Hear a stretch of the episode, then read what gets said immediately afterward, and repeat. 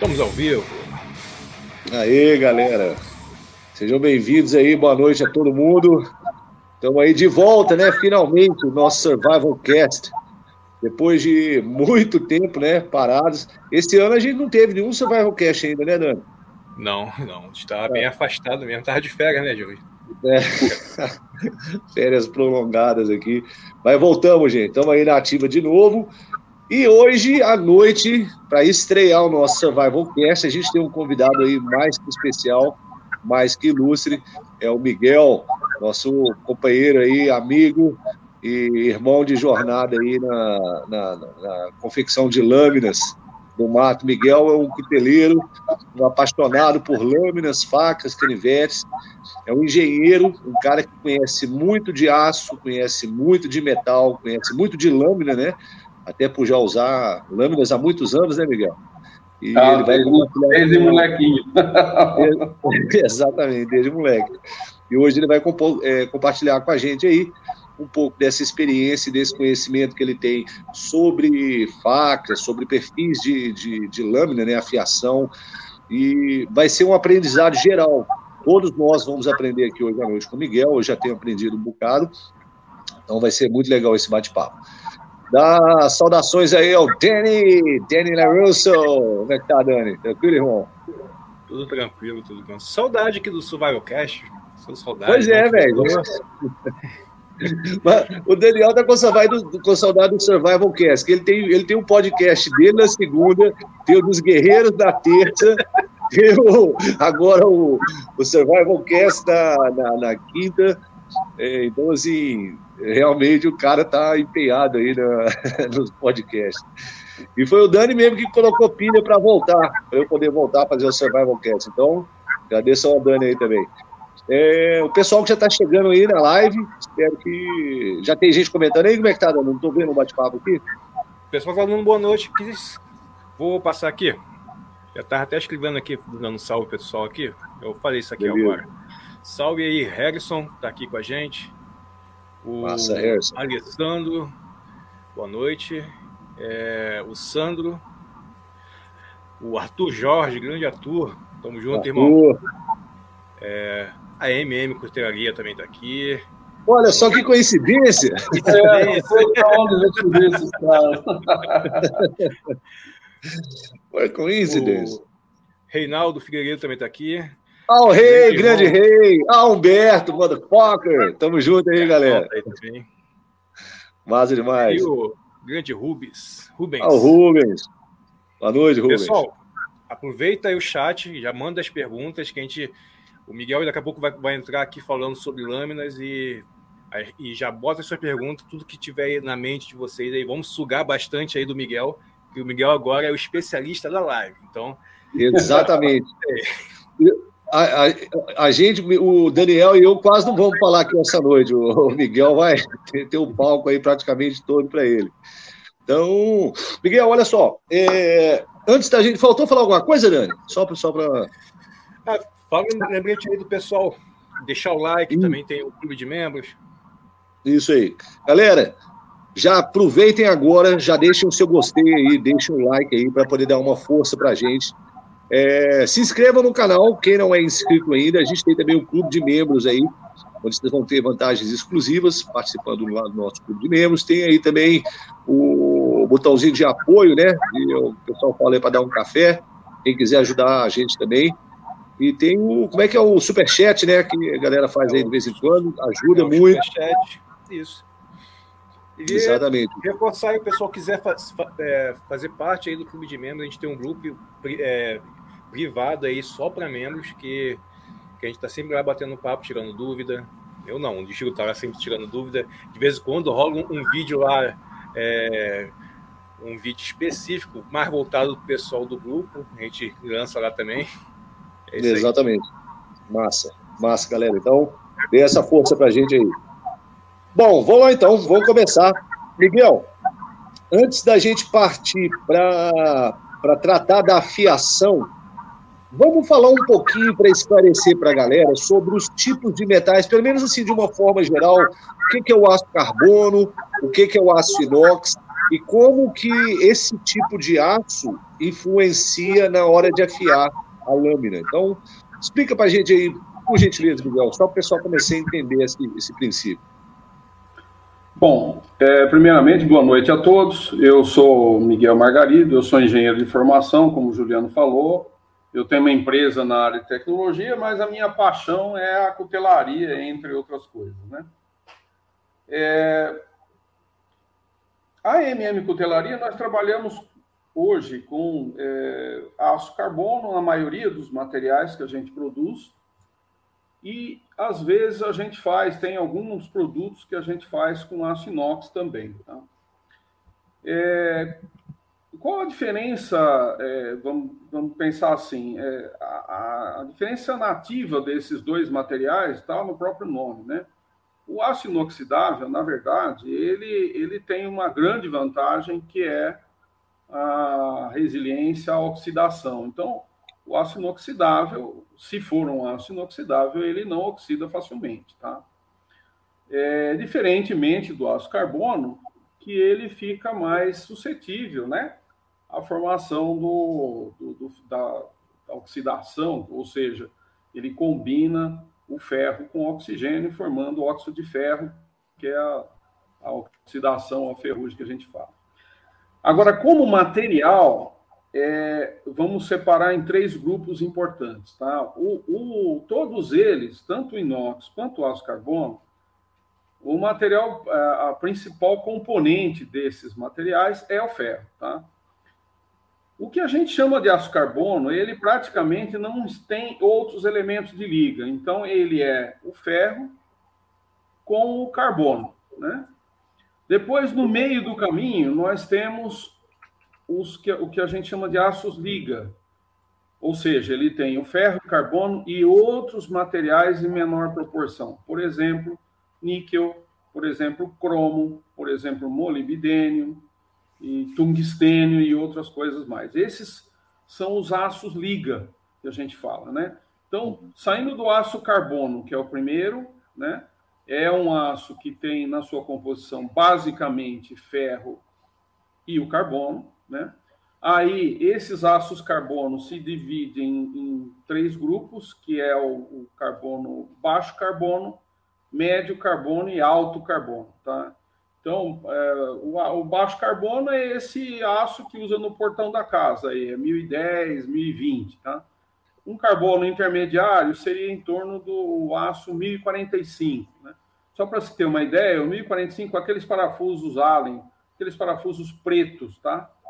eles são de feitos de aço 1045. Tá? Aquilo não é baixo carbono, aquilo é carbono intermediário, ele tem um pouco mais de dureza, mais resistência mecânica, né?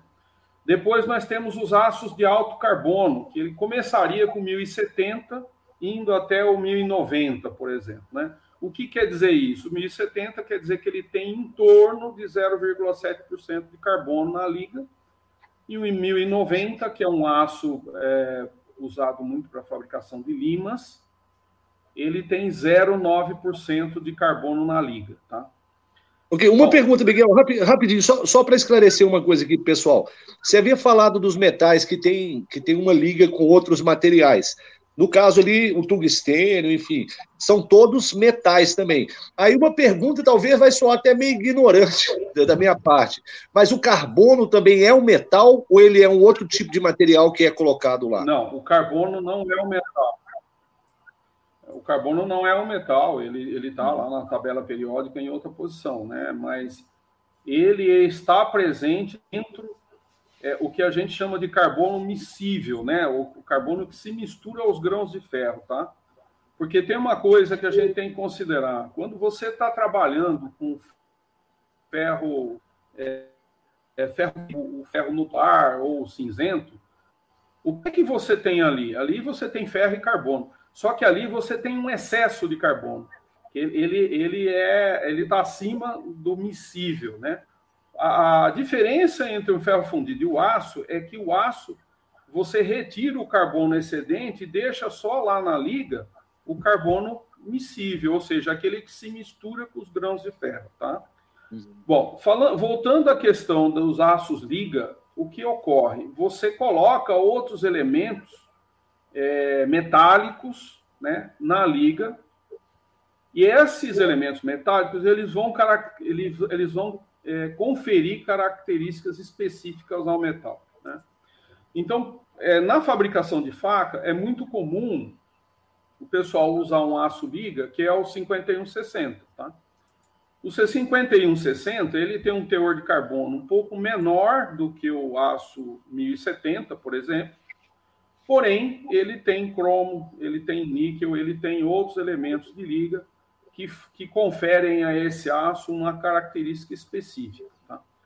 Tanto o 1070 quanto o 5160, se você conversar com o engenheiro metalúrgico, eles vão falar que são aços para fazer mola, né? Então, aí alguém me pergunta, bom, mas qual a diferença entre você fazer uma mola com aço 1070 ou fazer uma mola com 5160, tá? Então, para aqueles que são que são um pouquinho mais é, que tem um pouquinho mais de eras aí, né? A gente vai lembrar que antigamente os carros antigos eles arriavam o molejo. Não sei se o Juliano lembra disso, né? Muito provavelmente aquelas molas eram 1070. Com o passar dos anos, a indústria automobilística desenvolveu, é, fomentou o desenvolvimento de aços liga para a fabricação de molas de alta exigência, tá? de alta fadiga e tudo mais. Então aí surgiu essa liga 5160, que hoje é muito utilizada. Vocês podem ver que os carros hoje dificilmente ficam com a suspensão arriada. Bom, e o aço inox? O aço inox também tem na sua composição o, o, elemento principal, que é o ferro e o carbono. Nos aços inox que são temperáveis, porque tem aço inox que não é temperável, tá? Por exemplo, as ligas, as 304, 316, né? 410, são, são aços inox que não são temperáveis, né? O, o primeiro, na, na, na, o, o, mais usado para cutelaria é o 410. O 410 é o 420, desculpa. 420, e principalmente 420C, é um aço inox que tem lá um teor de carbono e ele tem uma característica de temperabilidade, ou seja, quando você aquece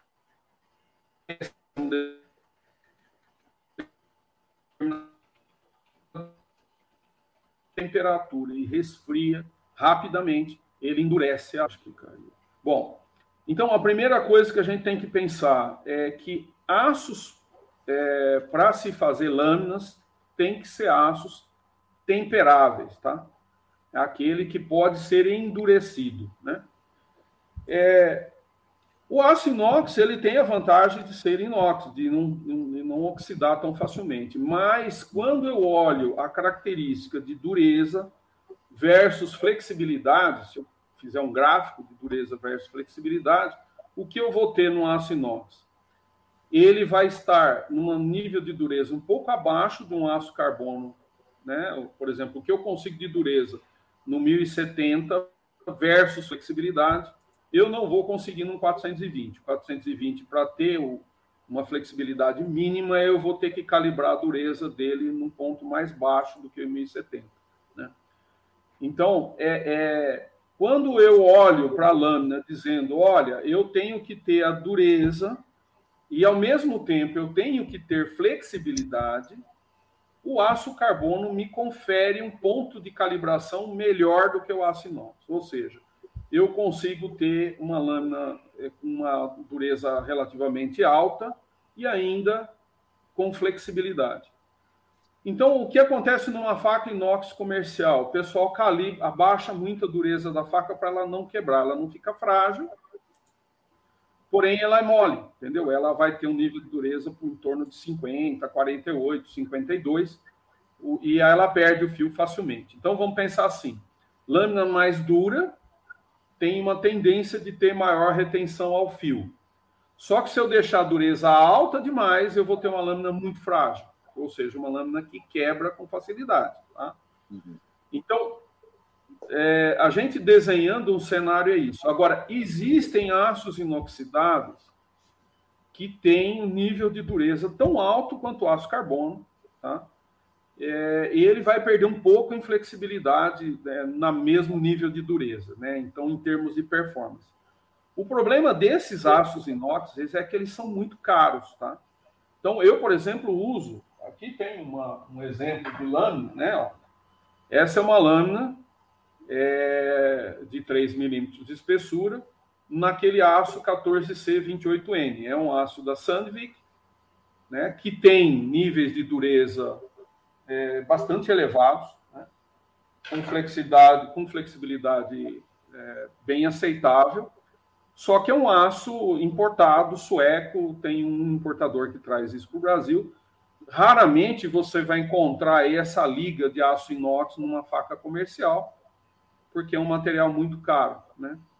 Então aí você começa a comparar a relação custo-benefício, eu diria que para usos profissionais, para quem cuida da ferramenta, a melhor relação custo-benefício está no uso do aço carbono, tá? e não nos aços inox. É, as, os cuteleiros artesanais, se for um cuteleiro de renome, ele vai usar um aço inox que dá níveis de dureza mais elevados. E ele vai usar esses aços inox mais caros, tá? para que é, você consiga uma relação entre a mão de obra de fazer a, a, a lâmina e, o, e a qualidade do material ficar num certo equilíbrio. Porque se você usa um aço inox de baixo custo, 420 comum aí, né, você vai ter uma faca equivalente a uma faca comercial. Né? Essa é que é a realidade. Tá? Então, por conta disso, eu trabalhei bastante na questão é, na questão do, dos banhos no, no aço é, carbono, né, para tornar essa lâmina é, com, a, com, maior resiliência à oxidação. Então, as lâminas são fosfatadas né, com fosfato manganês, que é um banho que vai é, tornar o material mais inerte à oxidação. As lâminas são pretas, né? São escuras. E a única área dessa lâmina, essa que o Juliano está mostrando, inclusive dá para ver que ele já usou bastante ela, né? Ele, ele já entalhou, fez um monte de coisa, ela, ela já está até manchadinha, né? Mas ela não está enferrujada, por quê? Não. Porque o banho protege contra a oxidação, esse banho específico. Então, a opção que se usou é o seguinte: eu uso um material que me dá uma boa relação custo-benefício, dá uma boa performance, dureza versus flexibilidade e eu vou perder um pouco mais de tempo fazendo um banho legal para ela ficar é, protegida da oxidação. A, área do fio, que é o assunto principal da nossa conversa hoje, que é são os processos de afiação, obviamente nessas áreas o material vai estar exposto e ele pode oxidar, mas é só naquela região do fio, ele não vai ter uma oxidação é, que vai andar por toda, toda a faca, né? Então, de uma maneira geral, é isso aí. Só falando um pouquinho sobre temperabilidade, para a gente entender o que, que é a têmpera, é, é o seguinte: o que é temperar o aço? Você tem que imaginar que os grãos de ferro são.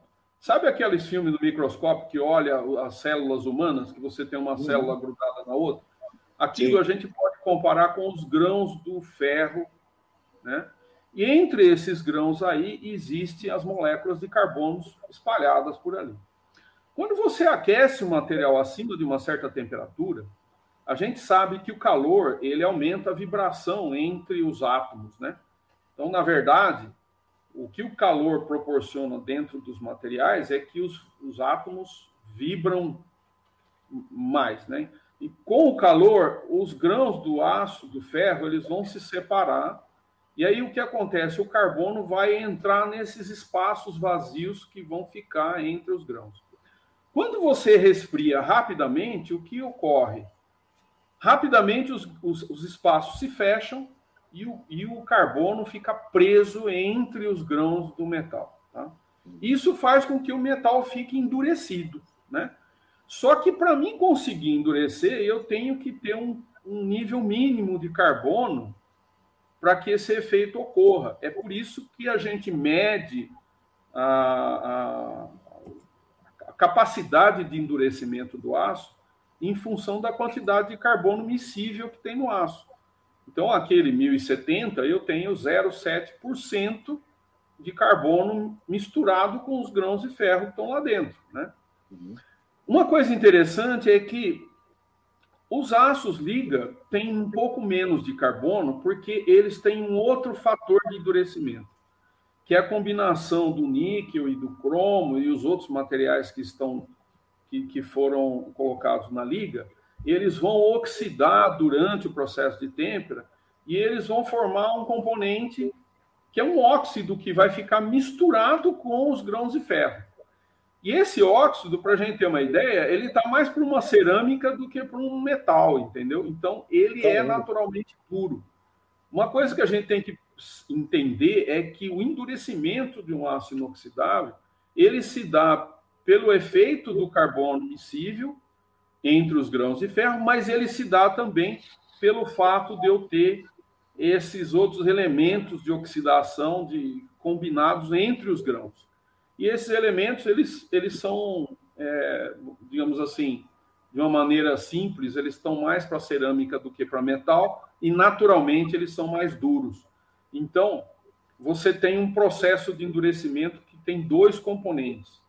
Né? O carbono fica preso entre os grãos do metal e esses elementos que são a oxidação do cromo, do níquel, de de outros componentes do aço liga, que vão formar como se fossem pequenos grãos de cerâmica misturados com isso tudo, entendeu?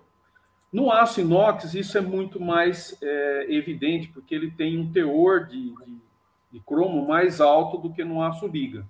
Então, se a gente for olhar para pro, os elementos de liga, né, a gente sai do aço carbono que, comum, que não tem praticamente nada de elemento de liga, ele tem uns residuais lá, mas não, não chega a ser significativo. A gente vai no meio do caminho para um aço liga, que esse sim tem elemento de liga que vai ter essas outras combinações, e depois a gente vai lá para o inox, que tem mais esses elementos de liga ainda, tá? E aí ele vai ter esse componente de dureza mais influenciado pela oxidação desses outros metais, tipo cromo, níquel, etc. Tá? Uhum. Então, tecnicamente falando, é, é, tudo isso. Na prática, o que a gente vê? A gente vê que quando eu preciso fazer uma faca que tem alta exigência de resistência mecânica e flexibilidade, eu uso o 5160. Tá? Para as facas onde o objetivo é muito mais a, a operação do entalhe, da, eu não vou cortar arame, eu não vou fazer uma exigência de flexibilidade muito alta, eu eu prefiro o aço carbono é, 1070, que é o aço mol. Uhum. Por quê? Porque os aços carbonos, pelo fato dele não ter esses outros elementos liga, ele corta mais. Tá? E, e, isso é uma coisa polêmica, mas eu li um artigo não muito tempo atrás, onde o sujeito fez lá um ensaio, onde ele pretendia é, comprovar que isso é verdade. E ele comprova, comprovou, né? Que uma faca de aço carbono da mesma dureza, nas mesmas características geométricas, ela cortava mais, 15% mais do que uma inox na mesma situação. Tá? Depois a gente vai, durante a apresentação sobre a fiação, eu vou mostrar uma foto tirada num microscópio é, de, alta, de alta ampliação, onde a gente consegue ver o fio da faca quase a nível de grão. E aí a gente vai poder entender por que, que o aço carbono, o grão fica mais exposto, né? E por isso, provavelmente, ele acaba cortando mais. Mas esse é um assunto meio polêmico. É, há quem defenda é, a utilização mais do inox, há quem defenda mais do aço carbono. O que eu percebo na prática, quando eu vou fazer uma, uma lâmina que eu tenho que cortar, que tem que cortar muito, por exemplo, manipular comida, cortar carne, fazer um churrasco, eu prefiro a lâmina de aço carbono 1070. Eu não gosto de trabalhar com aço liga, tá? Uhum. Porque o aço liga ele me confere a resistência mecânica, a flexibilidade, como a mola que eu, que eu citei dos carros antigos e novos, né? A diferença. Porém, é, esses outros elementos de liga acabam mudando o formato do grão na posição do fio, e aí ele acaba tendo uma capacidade de corte um pouco menor. É óbvio que uma pessoa que que, que, que não é tão observador ou tão detalhista, ele pode achar que é tudo igual e não notar grande diferença. Eu respeito isso. Mas para quem olha para esse nível de detalhe, fica claro que, que a coisa anda por aí, entendeu? Ok. Um, parênteses só aqui rapidinho, Miguel. É, você estava falando aí sobre o acréscimo do carbono no, no aço. Cara, hoje em dia, com a tecnologia, com os recursos, maquinário que vocês têm disponíveis aí é, no, no, nas empresas, você deve conseguir fazer essa medição de, de porcentagem de carbono muito fácil, igual 0,7% para o 10,70% ou 90% para o 10,90%. É, como que esse pessoal, um parênteses, como que esse pessoal fazia para medir isso antes de ter essa tecnologia que vai milimetricamente lá no. Era no olhômetro? Não, ó, ó, Juliano, eu vou aproveitar a sua pergunta para esticar um pouco, um pouco mais a, a conversa, tá? Uhum. Uma curiosidade é o seguinte, pessoal: quando o aço é produzido na usina, ele é produzido com teor de carbono alto.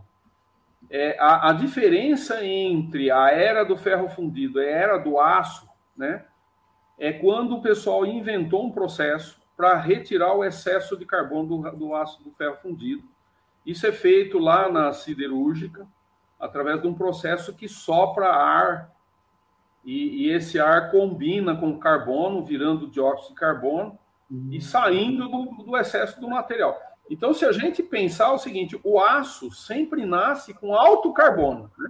O uhum. difícil é você tirar o carbono dele entendi, entendi. acontecimentos. Então, essa pergunta sua tem um. Eu vou aproveitar o gancho e colocar o seguinte, pessoal. Quando a gente compra o aço, eu preciso comprar materiais que são certificados. O que quer dizer isso? Quem é que controla o teor de carbono dentro do aço? É a usina que faz o aço. É uma empresa gigante, né? Vale do Rio Doce, Gerdau, é, tem um da, da, da Votorantim também que faz. São essas grandes usinas é que processam o aço, tá? E eles processam em altas quantidades. Então, eles uhum. têm é, processos para medição do teor de carbono no aço. Acredito eu que seja um cromatógrafo que eles usam na linha de produção lá para fazer isso. Tá? Muito bem. Quando esse aço vem para a gente, ele tem que vir com o certificado do fabricante, que é o cara que controlou o teor de carbono. É por isso que eu, por exemplo, eu não uso resto de ferro velho para fazer lâmina. Uhum. Eu não vou lá comprar um disco de arado para fazer uma faca, tá? Por quê? Porque o disco de arado eu não sei exatamente que material é aquele, entendeu? Uhum. Tem gente, por exemplo, que usa 52100. O cara, 52100 é um aço de alto teor de carbono liga, que é usado para fazer rolamento. Se você comprar um rolamento e abrir a capa do rolamento, você pode transformar numa lâmina mas é o seguinte, é, presumir que aquilo é 52,100 é uma presunção. O fabricante uhum. pode ter usado outras ligas e você tem que ter um outro tratamento térmico para resolver esse problema. Então, esse é um ponto importante. Quem controla o teor de carbono no aço é, é a usina siderúrgica, tá? não é a cutelaria. O que, que o cuteleiro controla? Ele pode controlar a dureza do tratamento térmico ele pode controlar o processo do tratamento térmico, que é dividido em duas partes, têmpera e revenimento. Tá? Esses processos a gente consegue controlar, mas a curva de revenimento, por exemplo, eu compro com material certificado. Quem me forneceu o aço tem que me dar informação sobre a curva de revenimento, porque eu vou uhum. ajustar a temperatura de revenimento em função dessa informação. Para que isso? Para que as lâminas saiam relativamente iguais ou dentro de uma faixa de dureza conhecida. Então, eu não vou ter uma lâmina com 50 e uma lâmina com 58. Não vai acontecer isso, tá? Se eu tiver o um material controlado com aço certificado. Bom, e antigamente, como é que se fazia? Aí é uma pergunta importante essa, tá? Os processos siderúrgicos muito antigos, eles não tinham controle de carbono, Juliano. Essa é que é a verdade, tá? Então, uma vez eu assisti um filme de um, de um processo no Japão, onde ele fazia aquela faca, a espada japonesa, o, o katakana, né? É, num processo antigo.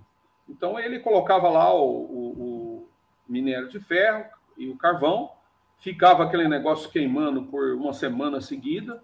No fim, ele, ele, ele conseguia aglutinar é, pedaços do, do ferro é, isolado das impurezas, tá?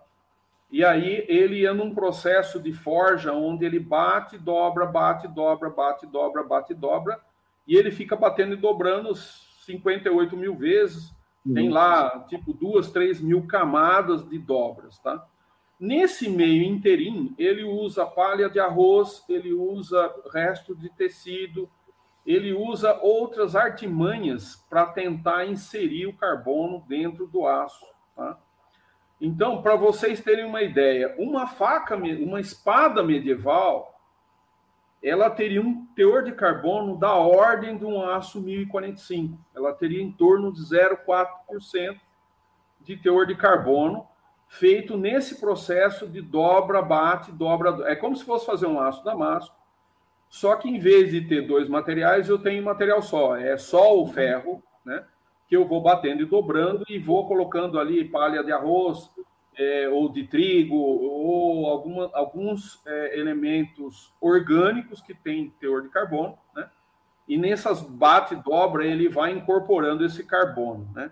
Então, para você ter uma ideia, lá no processo da, da, da, da espada japonesa, quando termina o processo que ele, ele destrói o forno que fez o, a sopa lá, que fica uma semana queimando, eles no fim, eles quebram esse forno aí, né? Aí tem um veinho lá, um, um japonês experiente, um sábio, que vai escolher os pedaços, os pedaços certos daquela, daquela, daquele material aglutinado que é ferro com impureza. Ele vai escolher quais são os pedaços certos para poder fazer a, a, a espada. Rapaz. E os metais menos nobres, ele vai fazer dobradiça, fechadura, é, ferradura de cavalo, ele vai fazer outras coisas, tá?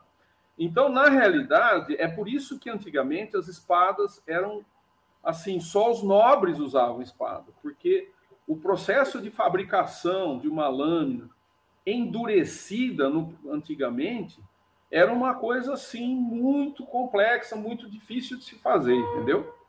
e demorava dias, semanas para fazer uma espada. Então você vai na história medieval, a gente vê no filme todos os cavaleiros com espada. Primeiro não tinha muito cavaleiro, tá? Quem andava a cavalo eram os nobres, né? E, e os nobres tinham espada e armadura. O, a infantaria ou trabalhava com um negócio parecido com uma lança, ou eles tinham tipo de um martelinho, tinha uma ponta assim, que ele matava o outro martelada, não era espada, não, e era uma peça. Uma massa, né? Era massa medieval que chamava? Não, mas é, é, um. Tem um que tem uma bola com pontos, né? Esse uhum. não, não, tem bola. Ele é um tipo do martelinho. Imagina okay. aquele martelo de escalar montanha de gelo. Uhum. É um negócio parecido com aquilo. Então, essa era a ferramenta da infantaria. Era um negócio bruto.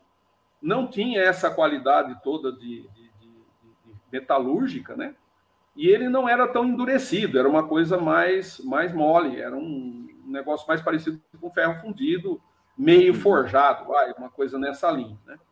Então, na verdade, pessoal, até o início da Revolução Industrial, o que dá início à Revolução Industrial na Inglaterra é a produção de ferro fundido, né? o processo de fabricação de ferro fundido. E mais tarde, o que dá início à real Revolução Industrial é o início da produção do aço em escala industrial. É quando as siderúrgicas aprenderam a produzir aço. Mas isso ocorre lá por começo dos anos 1900 e qualquer coisa. É, é um pouco depois da era das locomotivas, que os trilhos, eu acredito que os trilhos já seriam de aço e não mais de ferro fundido, entendeu? Uhum. Porque o trilho ele tem um, um esforço muito grande, né? Então, a partir daí surgiu realmente a revolução industrial com os automóveis, com as, com os trens, aviões e tudo que a gente conhece hoje, tá? Que é a partir do momento em que a siderúrgica aprendeu a fazer aço em larga escala, inclusive para construção civil. Aquele ferro de construção civil não é ferro, aquilo é um aço. Ele é um aço de baixa qualidade, não serve para fazer cutelaria, por exemplo, tá? Até dá para fazer umas coisas assim, né? Mas não fica tão bom, entendeu? Porque ele é produzido com outra finalidade. Aquilo serve para fazer armadura de concreto, né? Uhum. E diga-se de passagem que quem inventou a armadura em concreto foi os alemães na Segunda Guerra Mundial. Nós estamos falando de 1939, não faz tanto tempo assim, hein? Sim. Né? E já tinha a questão do aço e, do, e dos metais e ligas e tudo mais. Né? Na verdade, essa coisa realmente se desenvolve entre a Primeira e a Segunda Guerra Mundial. Tanto é que aquele encoraçado é, alemão que chamava Bismarck, não sei se quem ouviu a história, Sim. né? O Bismarck era um encoraçado que trabalhava com uma liga de aço é, que os alemães desenvolveram na Segunda Guerra Mundial, e ele tinha um nível de blindagem muito acima dos outros navios com peso menor. Por quê? Por causa da liga do aço que foi usado para fazer a, a, a, a, vamos dizer, para fazer a, estrutura, a, carcaça do, do, navio, né? A parte externa do, do, do Bismarck, entendeu? Ele era, uma, era um, uma história bem clássica do uso de ligas metálicas de alta performance é, em caráter avançado em termos de história, né? Uhum. Então, Eu imagino que é, depois. É... é, quando você fala dos tempos antigos, isso era mais alquimia do que engenharia, entendeu? Uhum. Então, metade ciência, metade ferreiro... arte, né? Oi? Metade ciência, metade arte. É, então, cada ferreiro era um, um mago da metalurgia, entendeu? Ele, uhum. ele tinha coisas que ele fazia ali e, e, produzia certos resultados, e eles não sabiam muito bem ao certo por que, que o resultado era aquele. Mas eles sabiam que fazendo daquela forma chegava em algum resultado. Mas eles também não contavam para os outros. Tanto é uhum. que você tinha alguns centros de metalurgia na Europa, por exemplo. Você tinha Toledo na Espanha, você tinha Solingen na, na, na, Alemanha, depois tinha algum centro lá em Áustria, na Áustria também. Não é qualquer lugar que se produzia é, lâminas boas na Europa na época feudal, por exemplo. Tinha lugar uhum. específico para você é, para você comprar esse tipo de coisa por causa das técnicas, né? Sim. É, duas observações aí. Assistindo aquela série Vikings, eu me lembro de um, momento lá em que depois que os vikings tinham invadido a Inglaterra lá a primeira vez, eles perceberam que o ferro que eles usavam, era ferro ainda, não era aço, que eles usavam nas espadas inglesas era de melhor qualidade que o dos vikings. E sobre a habilidade do cuteleiro, é, se a gente voltar mais para trás ainda, ainda lá na época do, do cobre, do bronze, ou seja, bem na origem da metalurgia, há indícios que as pessoas que dominavam a arte da, da do, do, blacksmith, né, o ferreiro que a gente chama, apesar de não ser ferro ainda, eram pessoas que gozavam de um status social muito grande. Eles, os padrões da época, das épocas, eram ricos porque passa por, por isso que você falou. É, era uma coisa meio que uma mágica, né? uma alquimia mesmo. Você pega aquele monte de, de terra, vamos dizer assim, mete aquilo no fogo, assopra aquilo ali, fica né, com a fumaça e a barulheira toda, e sai uma espada, sai uma lâmina. Então, é, para os padrões da época, isso era algo quase sobrenatural mesmo, e que conferia a essas pessoas aí um status merecido, né? Porque, afinal de contas, eram elas que, que dominavam essa arte aí mesmo, de alquimia, né? Igual você falou, gostei. É isso aí, é mais para alquimia do que para ciência. Não tem. E foi passado geração em geração, até a era da ciência começar a, a funcionar. Eu acho que ela realmente ganhou expressão, principalmente na, na, no próximo do período da Segunda Guerra Mundial. Aí realmente a metalurgia deu um salto em termos de, de, de metais e, e materiais de uma maneira geral, né? Legal. Hoje nós estamos num nível muito diferente. Né? Massa. Miguel, vamos aproveitar aqui, vamos ver com o Dani aí. Como é que tá o chat aí, Dani? O pessoal fez alguma pergunta já? Tem algum comentário, observação? Tem bastante pergunta aqui, mas é, algumas aqui eu quero deixar para depois que o Miguel falar sobre a fiação, que é sobre a fiação, provavelmente ele vai responder essas perguntas durante a apresentação dele, e também sobre a lâmina mestre do mato. Ele quer saber, o pessoal quer saber sobre aço do canivete, qual foi. Também vamos deixar para o finalzinho. Tem uma pergunta aqui do Jorge, o Miguel, perguntando sobre têmpera. Por que a têmpera é feita no óleo? Que a gente vê então, muito nos filmes antigos. Existem, existem vários processos de têmpera. Atual, na maioria dos casos, a têmpera é feita no óleo porque o óleo ele dá um tempo de resfriamento não tão abrupto, tá? É, o que ocorre é o seguinte: se você fizer um resfriamento muito, muito rápido, é, esse, esse processo de encolhimento do grão e aproximação da coisa chega a um nível de deixar o material frágil, então ele cria trincas. Quem gosta de ver o, o desafio sobre fogo, é frequente o cara colocar lá na, na, na têmpera e, e, trincar o material, entendeu? Uhum. O que aconteceu ali? Pode ter ocorrido duas coisas. No caso específico do, do desafio sobre fogo, o que deve ter ocorrido é que o material entrou no óleo numa temperatura errada, ele entrou muito quente, tá? E aí, mesmo sendo o resfriamento em óleo, porque o óleo transmite, ele tem uma capacidade de transmissão de calor inferior à água, por exemplo, tá?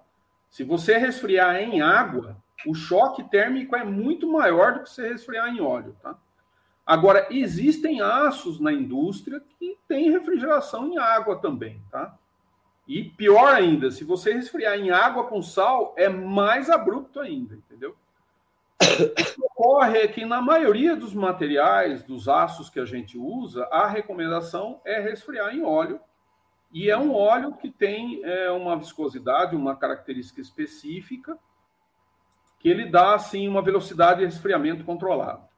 Então são duas coisas que vão dar uma têmpera bem feita. É, primeiro, você aquece o material a uma temperatura controlada.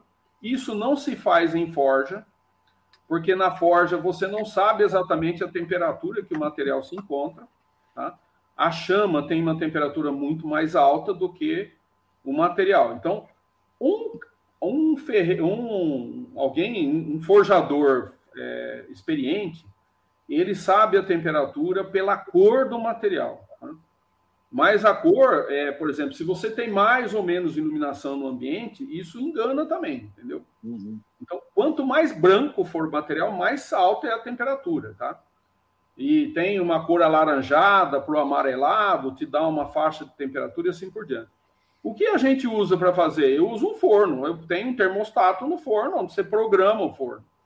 Então, é, eu vou temperar 900 graus. Eu ponho lá 900 graus e o forno vai estar a 900 graus. Eu ponho o aço lá dentro, espero um tempo pré-determinado, eu sei que ele vai estar na mesma temperatura do forno, e aí eu mergulho no óleo, que também pode ter sua temperatura controlada, viu? Numa uhum. indústria, o óleo, ele controla a temperatura do óleo. Geralmente, a gente usa uma temperatura em torno de 50, 60 graus centígrados para fazer a têmpera. Então, como você controla os choques de todas as temperaturas do processo, você controla, você sabe que o material vai sair dali com nível de dureza X, tá? E o óleo, a pergunta principal, o óleo é usado por quê? Porque ele confere um resfriamento rápido mas ele não gera um choque térmico tão, tão alto a ponto de deixar o material frágil e, e promover trincas ou delaminações. Tá? Isso é muito comum também quando você, por exemplo, tem material, se eu tirar um 1070 e colocar na água, ele trinca, ele quebra dentro da água, ele quebra no meio, assim, pé. Tá? isso daí, e você ouve a trinca, é tão, é tão, o choque é tão forte que é, que é audível, você consegue escutar ele, ele fazer plim, quebrar, entendeu? É isso aí. Caramba. Legal, legal. Mais pergunta aí, Dani? É, acho que tem aqui a gente porta para o final, que é beleza, mais sobre a criação, aí provavelmente vai ser respondido durante a, a conversa. Beleza, então vamos, vamos passar agora para o miolo da, desse bate-papo nosso aqui, que é a afiação. E o Miguel agora vai mostrar para a gente diversos perfis de lâminas, de facas, né, de fios aí, uh, as características de cada um deles aí, a melhor forma de trabalhar. Então, bora. Você projeta a apresentação lá, ou Daniel?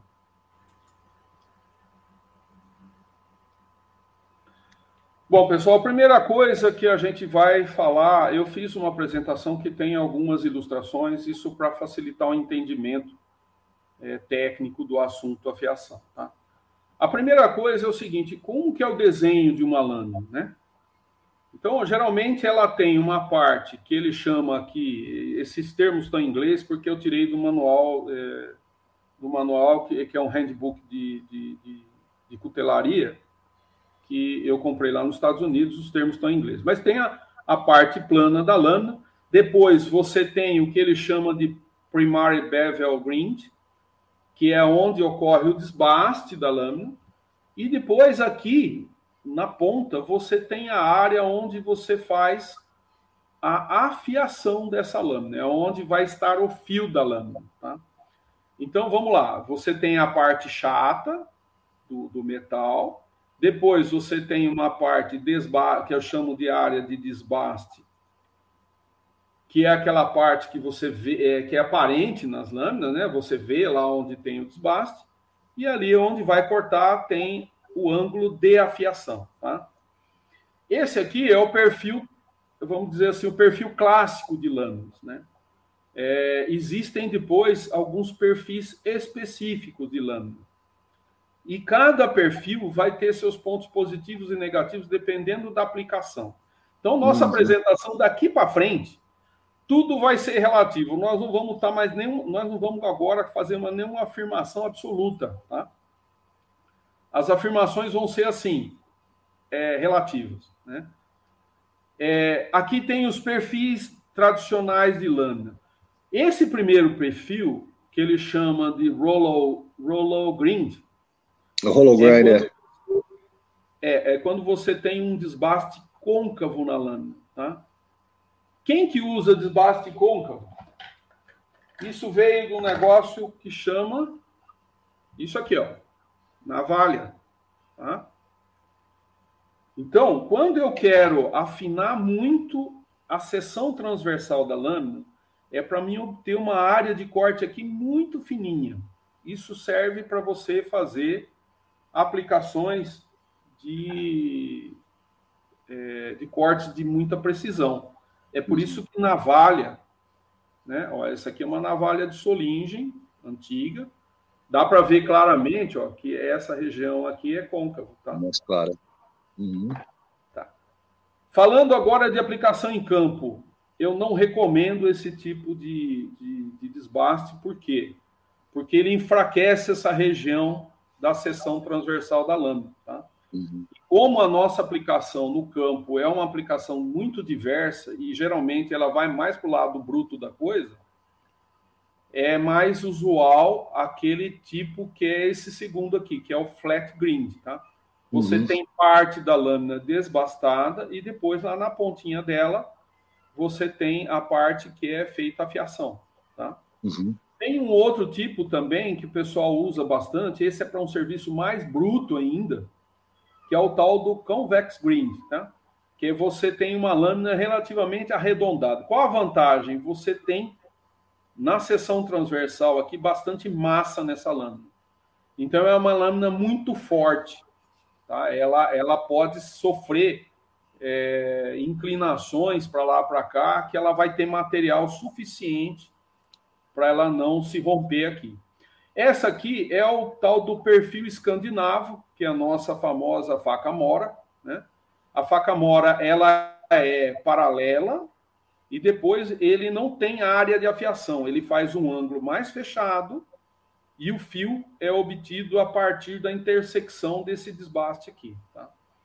Um parênteses, só um parênteses nisso aí. Eu estava conversando agora com o Humberto, no final de semana retrasado, a gente estava lá em São Paulo, ele está aqui na live, inclusive, é, sobre, e o Humberto, galera, todo mundo aí eu creio que sabe, ele é o embaixador da Mora Naiva aqui no Brasil, ele é o representante da Mora aqui no Brasil. Então ele está com acesso a material bem legal aí em relação às facas Mora. E ele me contou, e isso é uma novidade, foi uma novidade para mim, que eu recebi através dele. Ele aprendeu isso há pouco tempo, e pelo que a gente estava conversando, as comparações que a gente estava fazendo, mesmo entre os gringos aí, isso é uma informação relativamente nova que chegou. A mora, para mim, a informação que eu tinha, que todas as facas moras eram esses candy grind, ou seja, a partir daquela, daquela base ali, daquele, daqueles duas barras paralelas, ele descia em forma de V até lá embaixo. Só que ele falou que não. ah, esse perfil, se eu não me engano, e Humberto, se tiver aí na live, ele pode me corrigir se eu falar alguma besteira aqui, mas esse perfil foi desenvolvido pelos americanos.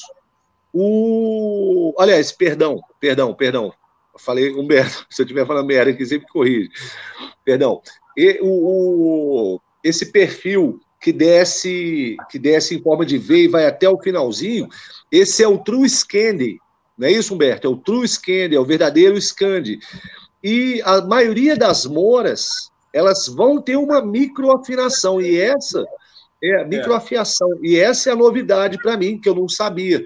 Ela, ela desce como se fosse o Scandi, e lá no finalzinho, ela ainda tem uma microafinação. Isso aí, pelo que parece, foram os americanos que inventaram. Isso aí é uma história lá que começou lá nos Estados Unidos. Você tem alguma informação sobre isso, Miguel? Eu falei, se é o, o seu, eu, vou, eu, aí. Eu vou chegar lá, eu, eu vou mostrar as fotos é, numa lupa que eu tenho digital aqui. Eu vou mostrar as fotos da fiação e eu vou mostrar a foto de uma mora. Vocês vão entender isso aí. Isso que você está okay. falando, tá? Bom, voltando lá, para você tem o, o, perfil escandinavo, e esse aqui é aquela lâmina que tem desbaste de um lado só, tá? que é o que é o Shinzel Green. O que, que é? O Shinzel está mais para formão, né? Essas lâminas, elas, é, elas para vocês terem uma ideia, para o cara cortar salame, por exemplo, é relativamente comum você desbastar, você deixa um lado da lâmina totalmente reto e desbasta só um lado dela, tá? E aí você tem facilidade de tirar fatias muito finas, né? Quando a gente fala do nosso trabalho de campo, nós estamos falando de lâminas que estão nesse miolo aqui, ó, tá? Ou é escandinavo, ou é esse convex grind. Eu não gosto muito desse perfil, porque esse perfil, além dele ser muito, ele é muito forte, mas o ângulo de chegada aqui no fio dela é muito aberto, então isso prejudica um pouco a capacidade de corte da, da peça. E Sim. o mais tradicional, que é o flat grind, que é esse aqui, tá? Esse aqui é o que, o que a gente usa, inclusive nas facas da. É, na, na, no material do mestre do mato, a gente está usando esse flat grind aqui, tá? Ok, okay. Só, um, só um ainda, antes da gente partir para ali. Uh, quando eu comecei a comprar faca importada, eu comprei a BK2. Muita gente viu o vídeo aí, conhece, conhecendo a BK2, inclusive aí da, pelo, pelo meu canal. A BK2 Acabar. É uma faca bruta, larga. Aquilo ali eu acho que tem mais de 6 milímetros de espessura. É aço pra caramba aquilo ali. É, eu não gostei do fio de fábrica dela. E com meu amigo Mac aqui, a gente mudou o fio, a gente colocou um fio convexo nela porque é aquilo que você falou, o convexo ele vai ter mais metal aqui dos lados, né? Aqui e aqui, Isso, o que dá mais, vai ter mais massa, né? Dá mais resistência para o trabalho bruto de faca de sobrevivência, de partir, fazer batone, partir fora, isso é excelente. Mas quando eu usei essa faca, inclusive está no meu primeiro vídeo no canal, quando eu fiz fogo primitivo lá a primeira vez, com fricção, com arco e broca, eu usei a, essa BK2 para fazer um entalhe na prancha. Cara, que péssimo que foi fazer o entalhe naquela prancha com a BK2. Exatamente por quê? Porque esse, o, o, o convexo que eu havia colocado nela tornava ela melhor para trabalho pesado, porque ela tinha muita massa do lado, ela segura, seguraria essa pancada aí legal. Mas para um, um, trabalho mais fino de entalhe, ela, ela não funcionava, não. Funcionava, não. Bom, é, seguindo adiante, pessoal, essa é uma foto que eu gosto muito. É uma foto que eu peguei num trabalho de mestrado de, um, de, uma, de uma universidade aí. E o sujeito fez uma foto no microscópio de grande aumento do fio de uma lâmina. Isso que vocês estão vendo aí é o fio da lâmina, tá? Olha que essa aqui, essa dimensão aqui, ó, é um micron. Então, isso aqui está quase o tamanho do grão do, do aço. Tá? Então, o que a gente tem é o seguinte, pessoal: no fio da lâmina existe um tipo de um serrotinho, né? Uma, tem pequenos dentes, muito pequenos, e esses dentes aí é que vão proporcionar o fio da lâmina. Tá?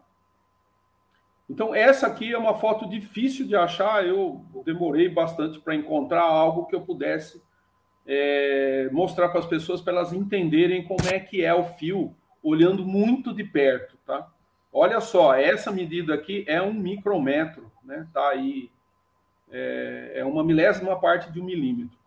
Então a gente está olhando quase um grão do, do material aí, tá? Então, só para ilustrar isso aí. O que ocorre com o fio da lâmina conforme a gente vai usando? A primeira coisa que ocorre é o fio ficar virado. Não é que ele se perde o fio, é que ele vira o fio. Tá? Aquela região fininha, né? ela dobra para um lado ou para o outro. E o que, que eu faço para resolver o problema do fio virado? Né? Para mim resolver o problema do fio virado, ah, desculpe, isso é uma outra coisa eu vou usar a Shaira. Né?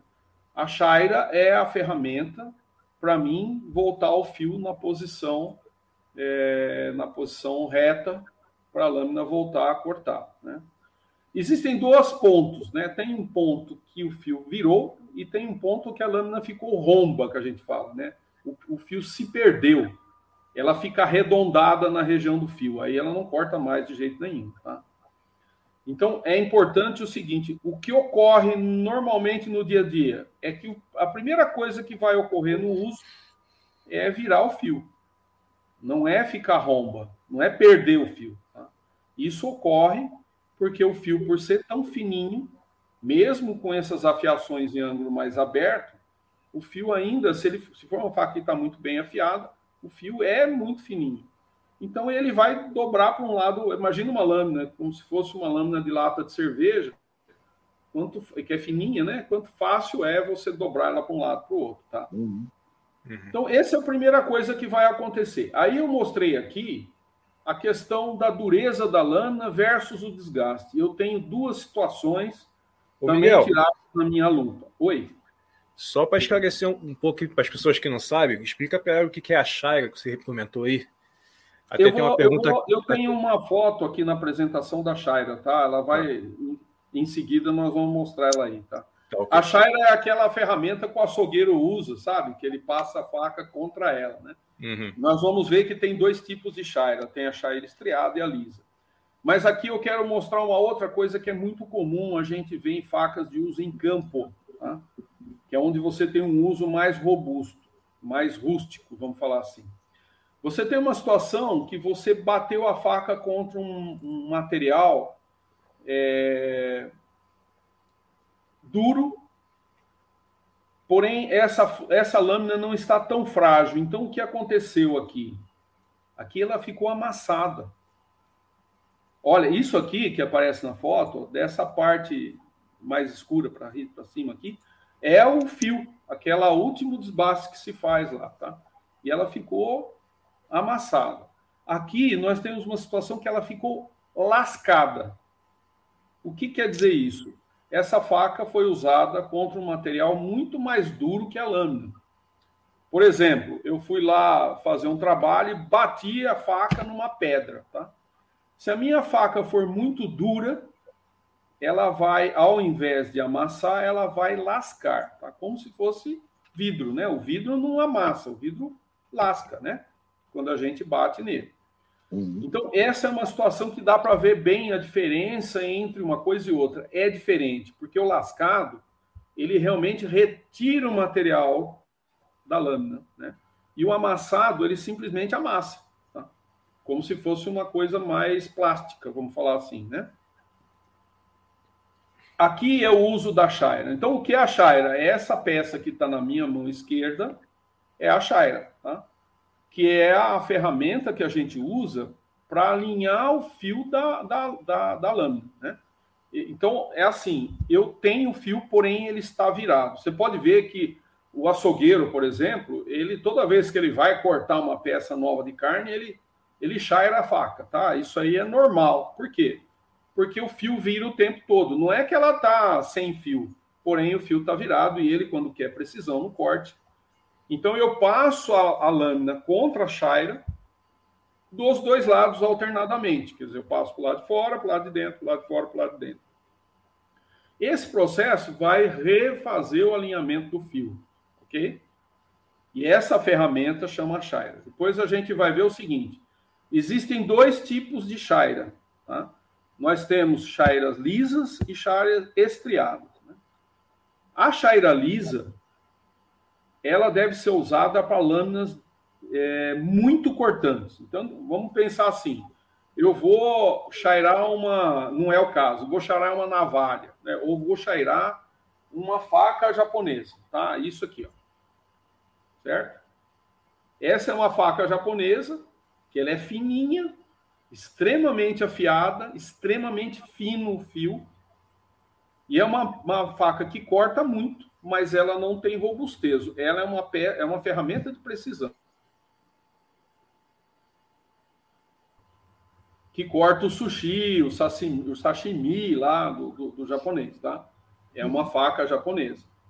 Uma faca dessa, se eu usar uma chaira, eu poderia usar uma chaira lisa. Tá? Uhum. Porque a, a chaira estriada, ela tem estrias no seu comprimento, e ela vai provocar, não que ela vai provocar abrasão na lâmina, mas ela vai provocar, ela vai forçar o alinhamento do fio com um pouco mais de intensidade. Tá?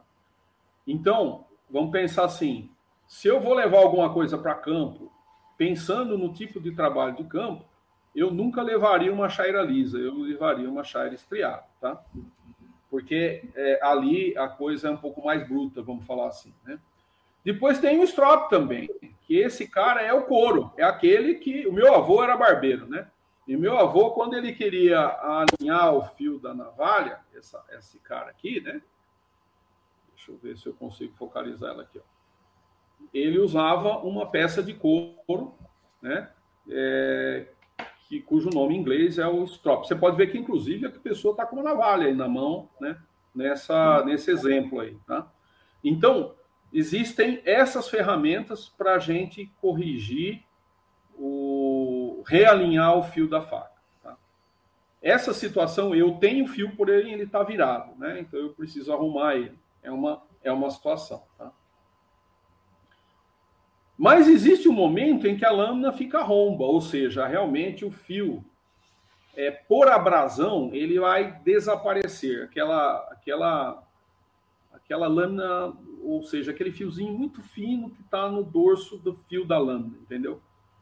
Então ela vai ficar arredondada ali. Aí você precisa o quê?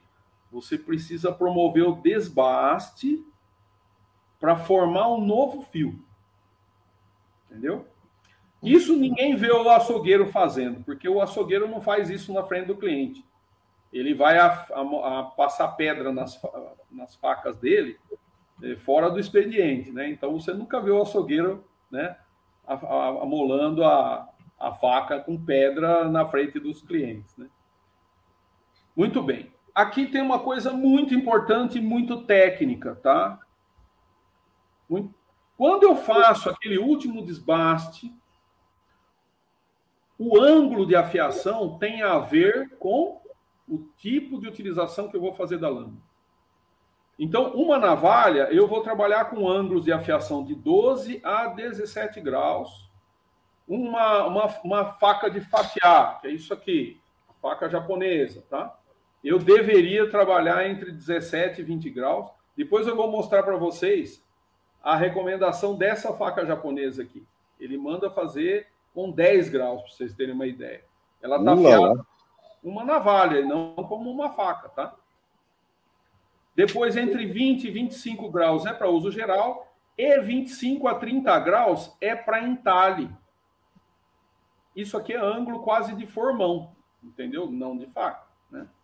Então, quando a gente pega uma faca de sobrevivência, uma faca de uso militar, é fácil você ter ângulos de afiação da ordem de 20 graus, de, de 25 graus, tá? 25 a 30 graus. Ela fica nesse limiar aqui. Tá? Como é que é o uso geral da maioria das facas que a gente usa? Tá em torno de 20 graus. Tá? Eu diria que elas ficam entre 17 e 20 graus. E quando eu quero uma lâmina para fazer um corte de precisão, eu vou trabalhar entre 10 e 17, por aí graus. Tá? Então, isso é uma coisa que tem que ficar muito claro o tempo todo, porque lembra, ô Juliano, quando você falou para mim que não gostava de microfio? Sim, continuo não é gostando. Na verdade, o sujeito larga o dorso da faca, ele vai afinando, afinando, afinando, e no fim você tem um, uma, uma, uma, um muito pouco Mário. material na região do fio, entendeu? Deixa eu voltar algumas lâminas só na apresentação para entender do que, que nós estamos falando aqui. Nós estamos falando deste ângulo aqui, ó. Tá? Certo? É essa pontinha aqui, ó. Esse V aqui. Uhum. Vou voltar para trás. Aquele ângulo, 17 graus, 20 graus, 25 graus, é este ângulo aqui, ó. Tá? Não é o ângulo de desbaste de uma faca. Uhum. O ângulo de desbaste de uma faca, ele varia, dependendo do tipo de aplicação, ele varia de 8, 7, 8 graus até 4, 3 graus. Ele é bem mais fechado. Só que quando chega na, na, na região do gume, nós vamos criar esse vértice aqui. Esse vértice aqui, ele, ele vai, ele vai, é... ele é que vai proporcionar o corte da, da, da, o corte que nós estamos fazendo. Tá? Quando eu falo daqueles ângulos de afiação, eu estou falando daqueles ângulos de afiação desta região aqui, ó. É a ponta da lâmina. Não estou falando do desbaste da lâmina, ok? Uhum. É uma coisa que precisa ficar bem claro, tá?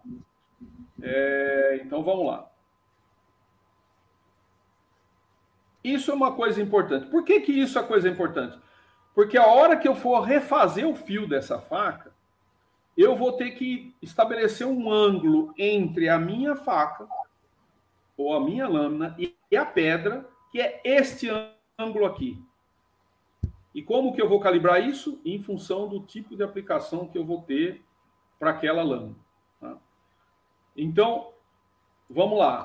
Como é que é a afiação, então? Eu tenho a pedra, eu vou colocar essa lâmina inclinada, e esse ângulo de inclinação aqui da lâmina, na maioria dos casos, é 20 graus, que é para uso geral que a gente fala, né? É, eu calibro a maioria das lâminas com 20 graus também. O que eu faço às vezes é deixar a espessura da borda da lâmina lá na, na região do corte maior para a gente ter, porque o ângulo aqui de desbaste ele é bem menor do que os 20 graus, ele é da ordem de 6, de 4, podendo chegar até 8 graus, tá? Uhum é, depois, na, na, na extremidade, é que eu vou dar os 20 graus. Então, se eu deixar mais massa aqui na ponta, eu vou ter uma região um pouco maior da lâmina com os tais de 20 graus, e eu vou ter uma, uma alma para essa lâmina que mais resistente, tá? Então, o que ocorre? Só para se ter uma ideia, aqui está uma figura onde eu mostro a faca, a pedra e uma escala para a gente.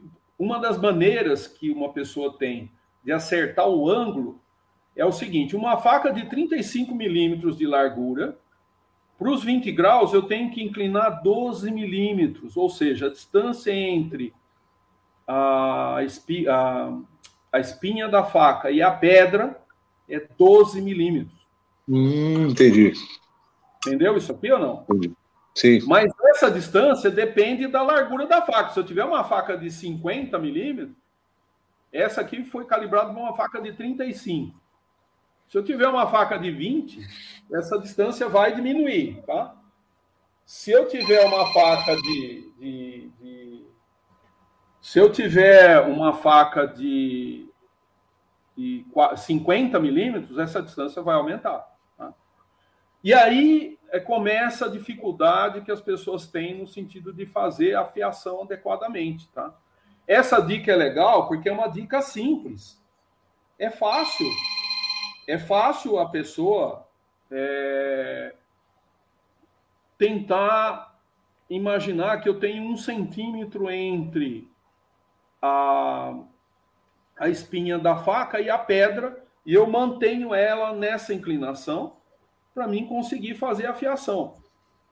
A fiação, ó, tá aqui, como é que eu vou fazer? Eu vou fazer esse movimento semicircular. Essa parte de trás é a parte que está levantada os 12 milímetros, certo? Uhum. Para mim conseguir o ângulo dos 20 graus. Na okay. mão, é impossível ter grande precisão. Na mão, a gente vai deixar em torno de 10 milímetros, 12 milímetros. É mais ou menos, tá? Você não consegue uma coisa assim perfeita nesse sentido, tá? Então, essa é a dica mais fácil que tem. Outra coisa, olha como eu estou segurando a faca. Eu seguro no cabo e eu apoio com a outra mão na lâmina, pressionando tudo contra a pedra de uma maneira plana e uniforme, tá? E vou fazendo esses movimentos com as duas mãos. Uma eu puxo o cabo da faca, o outro empurra a ponta da faca. Tá? Como se você estivesse tentando cortar a pedra com ela, assim, né? Passando no. É isso aí. Tá? E esses, essas. É...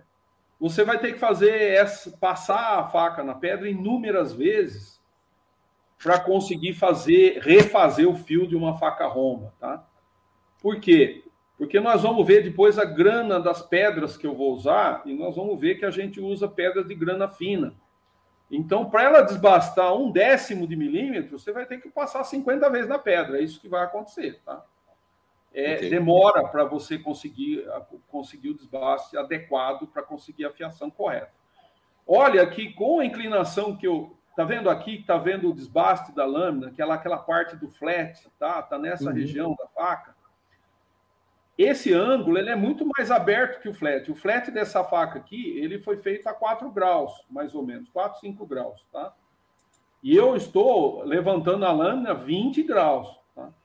Então, o que acontece com a maioria das pessoas? Chega na hora de passar na pedra, ele não consegue manter o ângulo estável. Então, ele balança a lâmina, ela acaba arriscando tudo o flat da lâmina, entendeu? Fica feio para burro, né?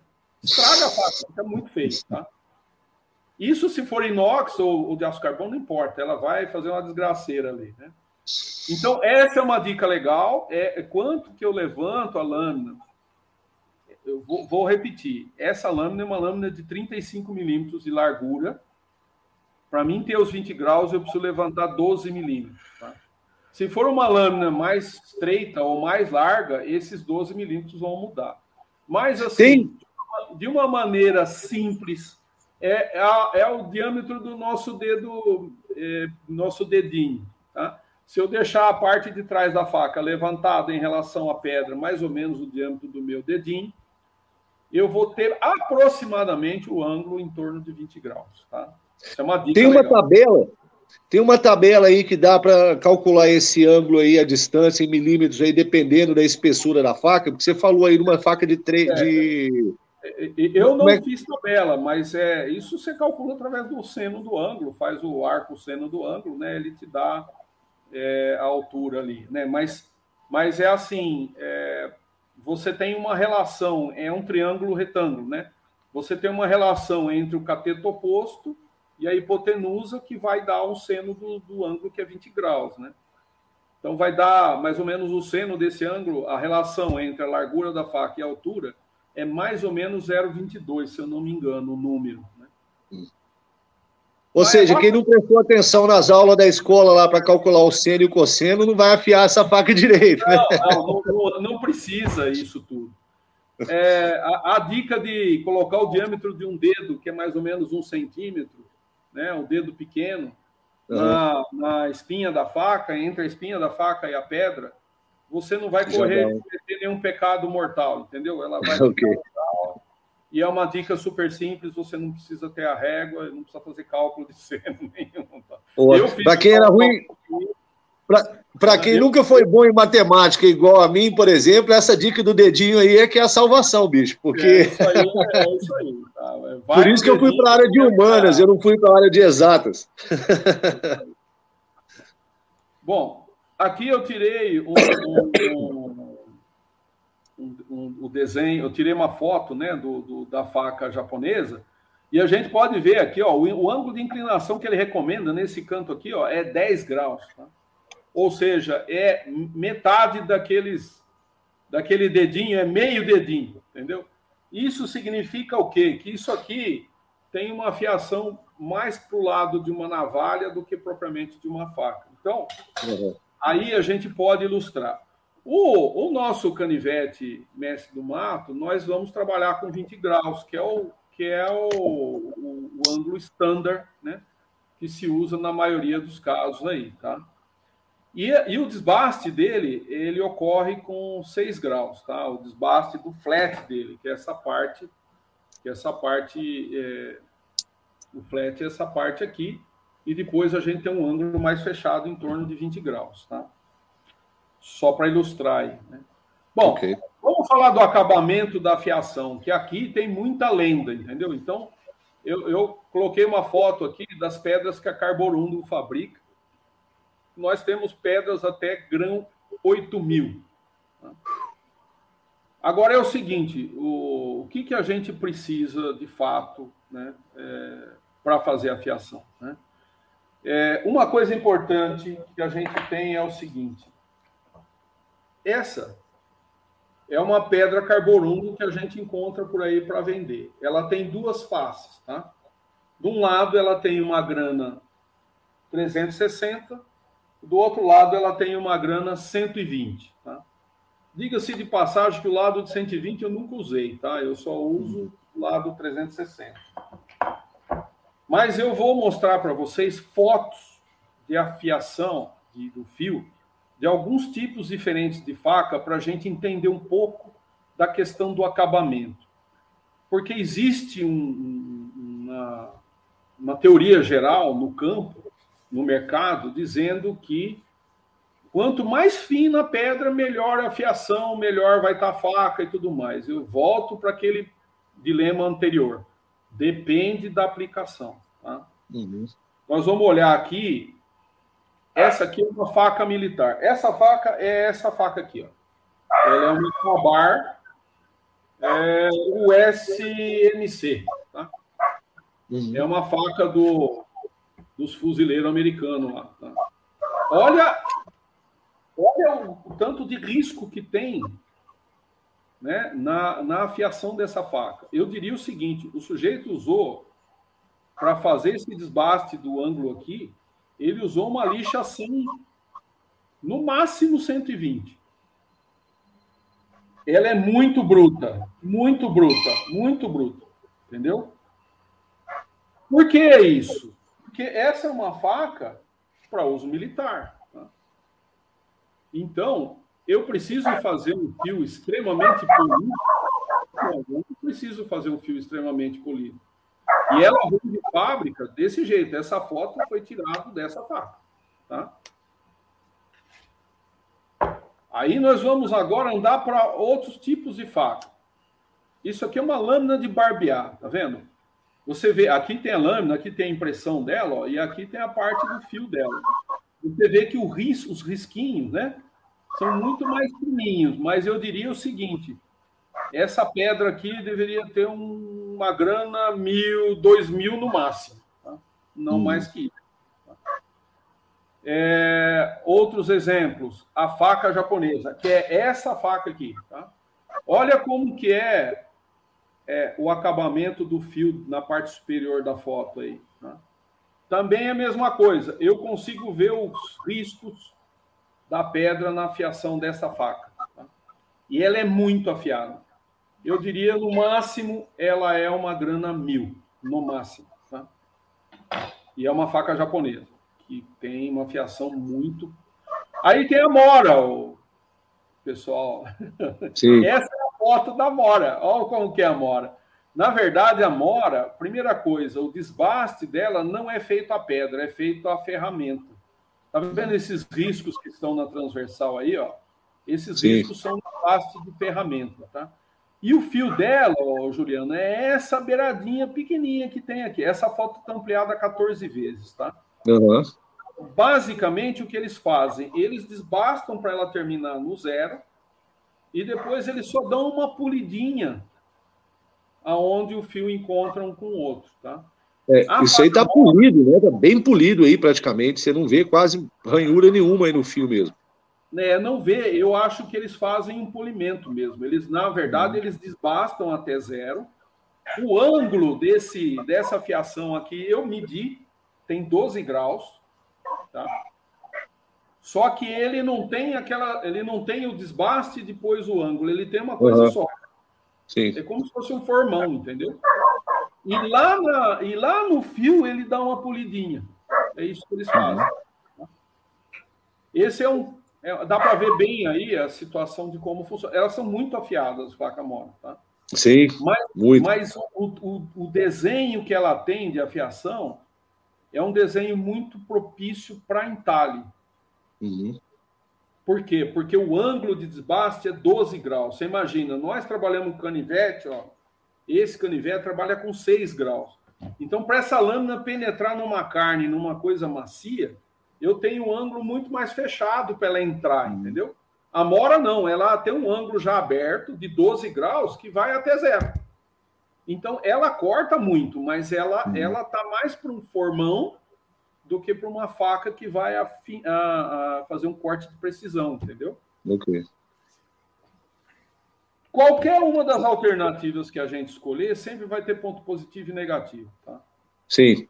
É, isso, isso é fundamental as pessoas entenderem para não fazerem besteira igual a gente vê por aí. Porque, ainda mais aqui no Brasil, onde essas lâminas mais diferenciadas para o mato e tudo são relativamente recentes no mercado, a galera ainda não está muito acostumada. É, eu me lembro quando a, a, a, primeira vez que eu vi uma faca Mora, eu comprei três, era Mora Triflex na época, que é uma linha, é uma nem tem essa linha mais. O que, que acontece? O MEC trouxe essas facas para gente, para mim, eu comprei algumas e vendi para alguns amigos aqui lá de BH. E um amigo meu estava acampando comigo, tinha um outro cara que estava acampando também, não tinha uma lâmina, ele pediu a lâmina emprestada para esse amigo meu. Que já está errado, né? Lâmina é igual escova de dente. Faca é a ferramenta pessoal, cada um tem a sua, você não fica pensando para os outros.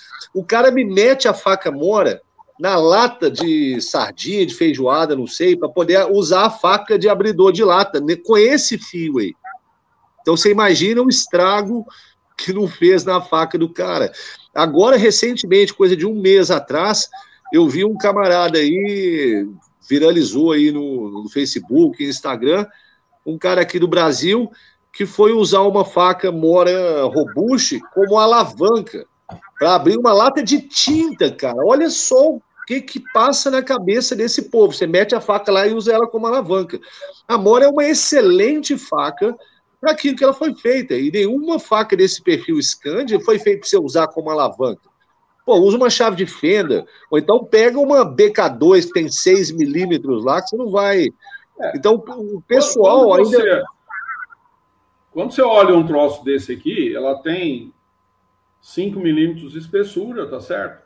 O uhum. ângulo dela aqui de, de afiação é em torno de 25 graus. É um negócio que você pode usar como alavanca. É um, Entendeu? É, é uma ferramenta muito mais bruta, né? Inclusive, essa faca acabar, eu me lembro de estar conversando com o Mac lá no começo, dos 15 anos atrás, e eu perguntei por que, que eles usam o 1095, 1095, que é um aço bem friendly, né, para a faca acabar. Ele falou assim, cara, você tem que pensar o seguinte, quem vai usar essa faca é um peão da infantaria. O cara não tem cuidado com lâmina, ele vai usar ela de trincheira, vai usar ela para abrir a lata de ração, vai usar ela para enfiar no inimigo se precisar. Então tem que ser uma coisa mais robusta. Mas você perde por outro lado. É, é sempre aquilo que você falou. É, é sempre um jogo, é um, um trade-off. É um jogo de ganha e perde. Você troca uma característica que você deseja uh, por outra que você não quer e você vai perder aquela característica. Então, isso é importante ficar claro para as pessoas, para a pessoa poder entender que ferramenta, seja uma faca, uma espada, uma navalha, uma faca mora, um canivete suíço ou as nossas lâminas, elas foram feitas com propósitos específicos e dentro da área de atuação dela, para aquilo que ela foi feita, ela vai funcionar bem. Agora, se o cara me pega uma faca, sei lá, cara, eu, eu me lembro no primeiro curso de bushcraft da escola, um aluno apareceu com um canivete Champion, aquele Champion do, da Victorinox, e o cara me quebrou a lâmina principal do canivete Champion porque ele estava fazendo batone num canivete Champion, cara. É tipo assim, Cara, você não vai pegar uma Ferrari e vai meter ela num off-road e esperar que ela tenha o mesmo desempenho de um, de um Jeep, de um Humvee, porque são coisas distintas. Da mesma forma como o Jeep e o Humvee não vão ter um desempenho no asfalto que uma Ferrari vai ter. Essa comparação ajuda as pessoas a entenderem que cada lâmina atua bem dentro daquela área, daquela gama de atividades para a qual ela, elas foram projetadas, né? E não, não pode ser assim, sair pegando qualquer lâmina e fazendo o que você quiser com ela sem entender isso. Por isso que hum. compreender essa questão do fio é fundamental. Ô Gil, só que deixar aqui um recadinho aqui, pessoal. Massa. É, Dicas EDC, deu aí um chute superchat aí de 10 reais, falou que. Ô, irmão, valeu. Tá, Obrigadão demais. Um café. Tá merecendo um café. E coincidentemente, eu, eu tô sem café, cara. Hoje eu tô aqui só, só no chazinho aqui, que deu. Mas tá valendo. Valeu demais, brother. Obrigadão. Uhum. Aí, Miguel, tem algumas perguntas aqui sobre a fiação. Vou passar aqui, senão vai ficar muita coisa para o final. O Bruno Monteiro ele perguntou aqui o seguinte: sobre se um açougueiro usasse a fiação convexa nessa faca, acho que manteria mais fio ou não? Só que ele não explicou qual faca seria. Acho que seria da faca de açougueiro, né? É. É, é não, você vê que não é usual. A, é, a, a, faca de açougueiro ela tem um desenho que chama full flat, tá? Que ele sai de uma, de uma espinha maior e ele vai continuamente até embaixo, entendeu? É, isso é para ela ter um ângulo de penetração muito forte, tá? O, o, que eu, o que eu percebo é que o, o perfil convexo não serve, não é muito bom para você cortar coisas de diâmetro grande, entendeu? Por quê? Porque conforme o material, a, a lâmina vai penetrando, por exemplo, numa peça de carne, em algum momento é, o perfil vai bem fininho, né? E em um momento ele abre, que é a espinha da faca. E nesse momento ele vai oferecer resistência. Tá? Então, em facas padrão chefe, Padrão açougue, o que se usa é o tal full flat, chama, que é um que você sai da espinha da faca num ângulo pequeno, da ordem de 2 ou 3 graus, e vai até o, o fio. Por quê? Para que ela possa transpassar a peça que você está cortando, sem que ela tenha um ombro largo que vai oferecer resistência lá na frente. Não sei se está respondido ou não, mas é por aí. Eu acho que só, só para colocar de uma outra forma, é o seguinte: o convexo, ele nunca é bom para corte preciso. E quando o, o, o açougueiro está lá cortando, ele, igual o Miguel falou, a, a, aquela pontinha, né, aquela, essa, essa crista, vamos por falta de um termo melhor, ela precisa, ela precisa ter menos massa para ela encontrar menos resistência na carne. Por quê? Porque se ela for o convexo, ela vai ter muita massa aqui do lado e, obviamente, como o Miguel falou, ela vai encontrar mais resistência. Então, convexo não é bom para corte preciso, galera. Nem para entalhe, nem para cortar carne. Convexo é bom você sentar a porrada nele e fazer batone, esse tipo de coisa. É, eu acho que aí a gente acabou respondendo as duas possibilidades, Juliano, porque eu entendi que ele falou do desbaste, que é o, o lance da navalha, tá? Essa aqui, ela tem o desbaste convexo, côncavo, né? Ah, ok, o desbaste. E aí okay. nós temos é, até e nós legal. temos uma lâmina com afiação convexa, são duas coisas diferentes, tá? Uhum. A fiação convexa está respondida pelo Juliano e o desbaste côncavo está respondido por mim, tá? É, até por que mesmo que não se faz uma faca de açougueiro? Oi? Essa do desbaste também foi a pergunta do BAC aqui, que tinha diferença entre a fiação de acordo com o desbaste.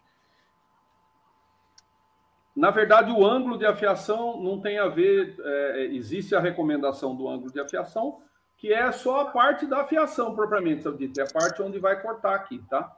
Agora. Olha como que é o perfil dessa lâmina. Ela é assim, ela tem um ombro largo aqui, ó, e ela uhum. termina muito fininha, é como uma gilete, tá? Então, o que ocorre? Isso aqui é bom quando você tem um corte mais superficial, por isso que é navalha, é só para cortar o pelo ali, né? se eu tiver que enterrar a navalha numa, numa carne que eu tenho que atravessar de um lado para o outro, a hora que chegar na, na espinha dela, olha a grossura da espinha dela, a espinha dela tem quase 3 milímetros de espessura. Isso aqui vai oferecer resistência. Então, é melhor ah, o acabamento full flat para esse caso. É por isso que a faca de açougueiro é full flat, ela não é com desbaste côncavo, tá? Agora, a fiação convexa, que é o contrário, né? O côncavo assim e o convexo assim, né? Aí o Juliano respondeu a pergunta, É, eu não sei se eu entendi, pode, pode ser que eu tenha entendido uma pergunta dele, porque eu, eu pensei que ele estava falando do, o convexo no fio mesmo né? da faca.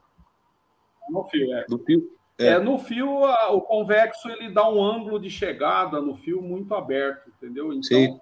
ele vai dificultar a penetração na hora de fazer o corte, tá?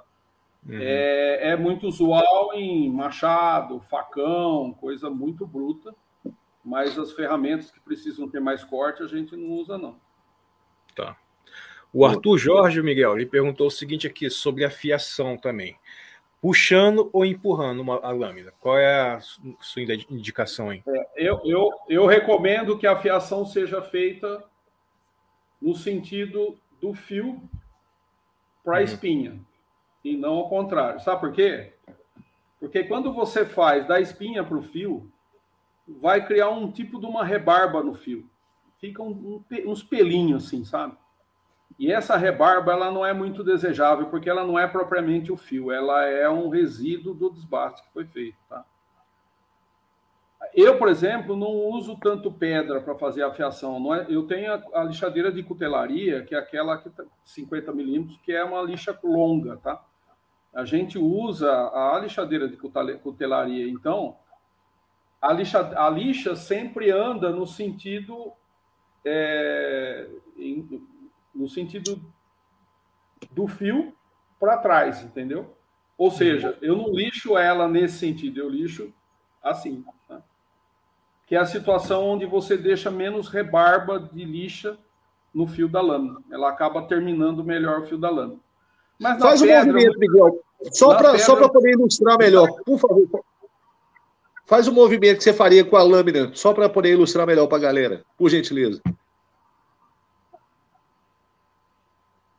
A, lixadeira está aqui, tá? Ela está ela, ela tá assim, de cima para baixo, né? Uhum. Imagina, imagina que isso seja a pedra. Eu posso passar ela assim, ou posso passar ela assim, certo? Certo. O movimento é esse aqui, ó. É como se eu fosse cortar a pedra. Ok. okay? Uhum. Beleza. Massa. Deu para entender ou não? Deu, deu. deu. Agora, quando é pedra, muitas vezes você tem um movimento ou semicircular ou de vai e vem. Não tem muito problema também, tá? Porque o que ocorre é o seguinte: como na pedra a velocidade que você aplica sobre a lâmina é muito baixa, é a velocidade do seu braço indo para frente e para trás, tá? Ela não forma muito essas rebarbas que eu estou falando. No caso da lixadeira que trabalha com uma velocidade mais alta, isso é um problema. No caso da pedra, nem tanto. Mas o certo da fiação é você trabalhar com a pedra contra o fio e não a favor, né? Okay. Contra sim, é como se você estivesse cortando a pedra, né? Uhum. Ok. O... o Alessandro Mendes, ele perguntou aqui também sobre a fiação, mas no caso mais extremo, caso de usar lima. Qual seria o momento de usar a lima em uma faca? Bom, a primeira questão é a seguinte: uma faca de dureza alta, você não vai conseguir usar a lima, porque a lima não vai fazer nada na faca, tá? Ela passa como se estivesse em cima do vidro, assim, né? Se for um facão, um machado ou uma faca que tem uma dureza é, menor, você pode usar a lima para fazer o desbaste, para dar o formato no fio, mas não para dar o acabamento. Por quê? Porque a gente viu através das fotos, nós podemos voltar aqui as fotos, que eu costumo fechar o acabamento de afiação com uma grana 600, tá? Uma lima é quase uma grana 80 o acabamento que ela deixa. Ela vai deixar o fio todo riscado, entendeu? Então, é assim, é, um facão, que é um negócio bruto, que eu não vou cortar um, uma, um couro ou coisas que fibras difíceis de cortar, ou coisa parecida. O facão geralmente funciona mais no golpe, né? Então ele pode. Muita gente usa, mas os caipira usa tanto é da lima é lima de enxada, né? Por quê? Porque o cara usa aquilo para afiar a enxada. Tá? Mas aquela é uma fiação bem bruta, ela não é uma fiação que traz uhum. nenhum tipo de precisão. Ela, ela serve para você cortar um galho, tudo bem, né? Mas para você mexer com um animal, por exemplo, é, é, cortar um couro ou, ou manipular um carne, um, desossando um animal, coisa parecida, é, não, não, serve muito bem, não. Não fica muito legal, não. Ela fica muito, é, fica muito rústico. Não corta o suficiente, entendeu? E pegando um gancho aí nisso aí, é, se tratando ainda de facão, eu basicamente uso só lima para os meus facões. Eu levo para o mato toda vez que eu vou, dependendo da quantidade, é, intensidade do uso do facão, então eu acabo retocando o fio ali dele é, uma vez por dia. E o Mac, esse amigo americano, eu costumava brincar com ele, que ele era tarado com afinação, com afiação, bicho, porque ele chegava a passar a, a lixa 1.200 no facão. Depois ele vinha com estropo, deixava o negócio polido. Ou o facão dele, você passa no pelo assim, depila. Só que, só que, eu estou falando de facão, não estou falando de faca, porque aí é outra história. O facão, quando você vai usar, abrir picada, cortar madeira e ir lá ali naquela bruta pesada, todo aquele fio milimétrico polido que o Mac colocou, meia hora de uso, aquilo ali já sumiu tudo. E você chegou no fio funcional, que é o que você consegue como a lima, para o facão. Então, a lima vai deixar o facão com fio funcional, cortando legal para aquilo que você precisa fazer. Porque qualquer coisa que você colocar além daquilo ali, por causa do tipo de uso, ser um uso muito bruto, aquilo vai se perder rapidamente. Boa parte do tempo você vai trabalhar com o facão com fio funcional, que é o que você consegue com a lima. Né? Hum, exatamente. Dá um salve é aqui, ô Gil. O Sim? Rodrigo Maia mandou um café aí pra gente. Ô, Rodrigo, brigadão, brother. Valeu demais. Valeu demais. Brigadão pela força aí, irmão. Fiquei muito feliz. Isso aí. Você pode voltar à apresentação? Ou... Sim. Dani. Vamos lá, só para a gente eh, finalizar, depois a gente trabalha nas perguntas, tá? Então aqui tem a faca mora, aí tem um pouco de uma outra coisa que é o seguinte, é, eu até apresentei isso aqui pro, pro eu até apresentei isso aqui para o Juliano, eu acabei criando um, uma ferramenta para ajudar na afiação é, da, das, das facas que eu faço aqui, tá? E como é que funciona esse afiador aqui? Ele tem aqui nessa região uma pastilha de vídeo de usinagem, né? É uma pastilha importada que é para trabalhar com aço inoxidável e aços de alto carbono, materiais muito duros, tá? E aí você tem discos é, de aço temperado também, né? É, que são bem duros, né?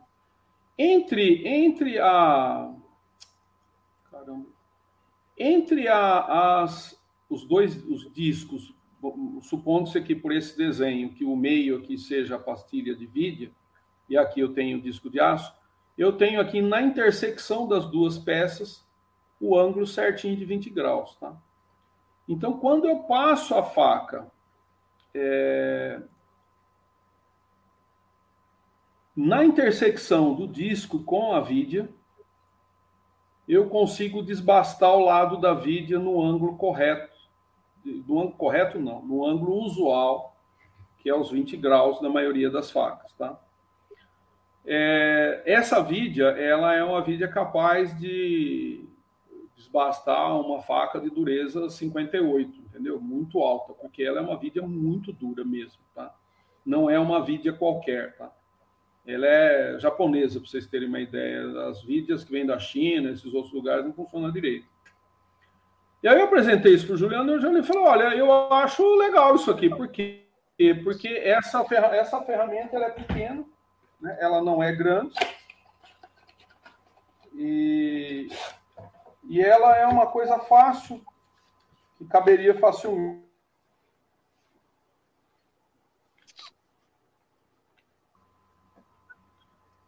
Aqui tem o, o tamanho, né? Para a gente ter uma ideia. Ela é um pouquinho mais comprido que minha mão fechada, estreitinho, né? leve. E esse esse afiador, eu diria assim, é, depende do jeito que a pessoa usar, ele pode vibrar um pouco na região do fio. Só que imagina o seguinte: eu estou lá no meio do mato, de repente eu descubro que a minha faca não está afiada, eu preciso é, manipular carne ou mexer com alguma coisa difícil de cortar, entendeu? Então, ele tem uma aplicação muito conveniente, tá? É muito fácil, muito rápido, qualquer pessoa consegue recuperar o ângulo de afiação da faca usando essa ferramenta simples aqui, tá? Uhum. E eu, às vezes, vou num churrasco, por exemplo, de vez em quando eu esqueço de afiar as facas. Né? Você vai, chega na hora do uso lá, o negócio está meio, meio ronda, eu passo duas vezes de cada lado e mando bala. E, e, e, ela recupera, ela ressuscita o fio com uma velocidade muito grande. Sim. O Gil, aí, os usuários podem até. Podem o Gil, tá, até... tu tá usando esse, esse afiador aí, não tá, Gil? Tô. Aqui em casa, para afiar as facas de cozinha, bicho, nunca mais teve nenhuma faca cega aqui em casa. Eu uso, eu só uso ele aqui, porque é exatamente isso que você falou. É rápido, resolve ali de maneira eficiente e coloca um fio bom ali para poder resolver esses. Uma coisa mais prática, que você não vai querer ficar pegando faca, é, um monte de, de folha de lixa para é, afiar aí 20 facas. Pô, vai no afiador, rapidão ali, você já resolve o problema. É, essa, é uma afiador... coisa assim, não é uma afiação. Oi? Esses Pode falar, o, o, o, Miguel, estão à venda lá na, na, na MM? Tá, o Juliano tem alguns com ele também. Uhum. Sim. Tem lá e tem. Tá? Ah, por que, que eu fiz isso aí? Porque uma, da, uma coisa que eu percebi é o seguinte: as pessoas compravam a faca, você recebe uma faca afiada, né? É, alguns meses depois ela vai perder o fio, porque qualquer coisa vai perder o fio, né? E e o sujeito não consegue afiar mais. Então é comum as pessoas jogarem a faca fora e comprar outra, entendeu? É muito. Não uma faca de cuteleiro, mas uma faca comercial. Tem gente que tem um monte de faca na gaveta lá. E você pergunta, mas por que você tem 10 facas igual? Ele fala, é porque eu não consigo afiar as facas, entendeu? Então, na verdade, eu, eu fiz essa, essa ferramenta com o objetivo de facilitar a vida das pessoas, tá? Legal. Agora, é, o jeito mais técnico de afiar realmente é com a pedra, como a gente explicou até agora, os ângulos e tudo mais. Essa aqui, geometricamente, ela te, ela te assegura o ângulo de afiação. Por quê? Porque geometricamente os discos estão dispostos para dar esse ângulo dos 20 graus para cada lado na, no fio, entendeu? Legal. Agora, depois de passar aqui, é importante fazer eh, passar na chaira, porque como o disco ele vai desbastar ora um lado direito, ora o lado esquerdo da lâmina, o, o, o fio vai ficar virado de um dos lados, tá? Que é, ele vai ficar do lado virado do lado contrário do último lado que você passou, que, que, que desbastou, entendeu? Então aí você vai na chaira, realinha o fio e tá pronto. Tá? É muito conveniente o uso. Ele não é tecnicamente a coisa mais linda que existe, o acabamento, coisa parecida, mas ele recupera o fio da faca numa velocidade, numa facilidade que realmente para o uso em campo faz muito sentido. Tá? E, e, até para o uso da gente também faz sentido. Né? Aqui em casa, na cozinha, eu tenho um desse na gaveta lá, porque aí o próprio pessoal que mexe lá já sabe como passar o afiador e e manter as facas cortando. É o que o Juliano falou, né? Isso aqui acaba salvando a vida, facilitando a vida. Agora, é evidente que depois de muitas vezes que você usa isso, seria bom dar uma arrumada na pedra, é, dar uma, fazer um acabamento melhor, re, refazer o perfil de polimento do fio. Né? Isso é, tem que ser feito através da pedra, mas não é uma ou duas vezes que você vai usar que vai precisar disso, não. Você vai usar muitas vezes o afiador para de vez em quando dar um trato diferente lá na, na, na, na, na né? Pedrinho. Legal. Bom, aqui está o jeito que funciona, como funciona, né? Você segura com a mão esquerda, né? É, e a lâmina é colocada na intersecção dos dois, é, da, do, dos, dos, das duas arruelas, né? A, a do centro essa que está aqui no centro é a vidia, e aqui são os discos de aço temperado. Tá? E aí a intersecção é que vai ter os 20 graus. No caso aqui, a... os cavacos vão ficar saindo pela parte central do afiador. Tá? Você aqui vê a limalha, eles vão ficar junto a limalha mesmo embaixo. No pé da mídia você vai ver os cavacos ali, ela, ela realmente desbasta a lâmina, ela corta mesmo. Tá? Mas não é uma vidia qualquer, depende da vidia que você usa, ele só esfrega a lâmina para lá para cá e não corta nada. Tem isso também, né? Então, que, isso aqui é uma opção, é, é, eu diria que ela é conveniente para o uso em campo, até porque é uma peça menor, leve, que dá para você carregar e numa necessidade você rapidinho é, dá uma recuperada geral nas coisas. Aqueles que são mais minuciosos na questão do acabamento do fio, é, nada impede depois dele ir lá na pedra e fazer uh, rezar a missa inteira do jeito que a gente estava colocando aí até agora. Olha, você vai lá, usa o ângulo certo e vai, você vai começar eventualmente com uma pedra de grana um pouco maior. Tanto é que essa tem, volto a dizer, ela tem uma grana que é uma pedra tradicional da carborundo para afiação, que se encontra em muitos lugares, é 120 de um lado e, e 360 do outro. Por que, que eu não uso tanto ela? Porque eu gosto de finalizar a fiação com uma grana 600, tá? E para mim a 360 ainda fica um pouco grosseiro para o nível de afiação que a gente solta as peças é, novas, né? Mas depois, no uso do dia a dia, eu diria que para campo, por exemplo, 360 seria o suficiente, tá? 120 nem tanto para faca. E para facão até tudo bem, entendeu? Mas para faca 120 vai dar uma fiação parecida com essa faca acabar que eu estava mostrando aqui, né? Com essa aqui, tá? Essa aqui tem uma fiação que deveria estar, tá, acho que usou uma grana dessa ordem, 120, 100, por aí, tá? Bom. E por fim, você tem ponta da faca, né? E termina aqui a apresentação, se quiser fechar, o, Daniel. Ou se alguém quiser ver alguma das ilustrações que a gente tem, né? Para fazer argumentação das granas e tudo mais, e o processo de afiação. O que eu vejo é o seguinte: é, esses, essas recomendações de ângulo, de afiação e processo são recomendações é, técnicas, é, muitas delas é, a gente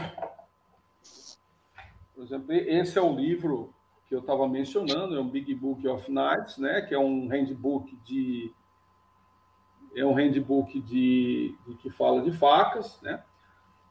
É, muitos dessas, por exemplo, ângulos de afiação e tudo mais, foram retirados de materiais como esse, não necessariamente todas desse livro. Eu peguei algumas coisas de tese, de mestrado, peguei outras coisas de livro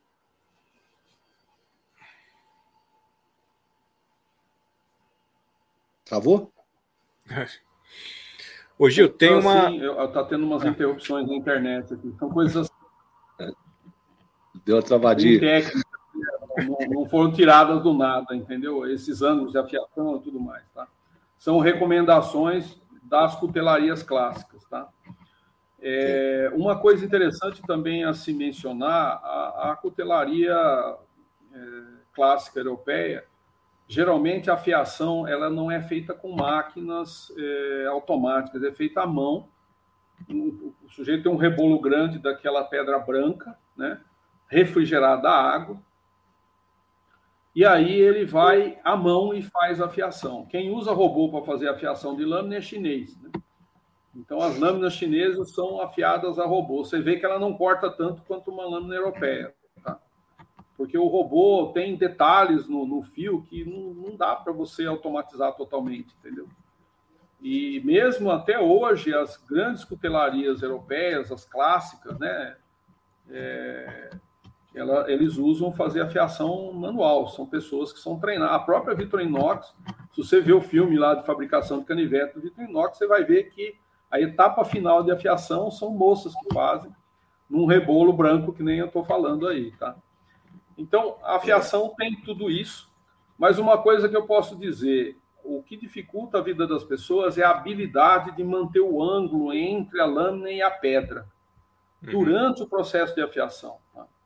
Então, é uma coisa que demanda treino. A gente precisa treinar bastante, né? Para poder pegar a mão de fazer aquilo ali, tá? É, existem máquinas também que se propõem fazer a fiação. Eu até tenho algumas aqui. Mas eu não tenho usado, não. Eu tenho feito é na mão mesmo. É, eu acho que fica melhor. Eu consigo um, um, resultado mais rápido e com melhor qualidade na mão do que propriamente usando máquinas. São máquinas que têm gabarito já com ângulo entre a lixa e a faca, ou a pedra e a faca. Tem algumas que têm umas pedras com motor que ela é, ela é suspensa em amortecedor, então você você ataca a pedra com a lâmina e tal, mas você dá uma bobeadinha, ela já afunda mais num lugar do que no outro, pode estragar o perfil da faca, viu? Então, ou seja, no fritar, no frigir dos ovos, a gente usa mais a técnica de fazer na mão mesmo e fica melhor.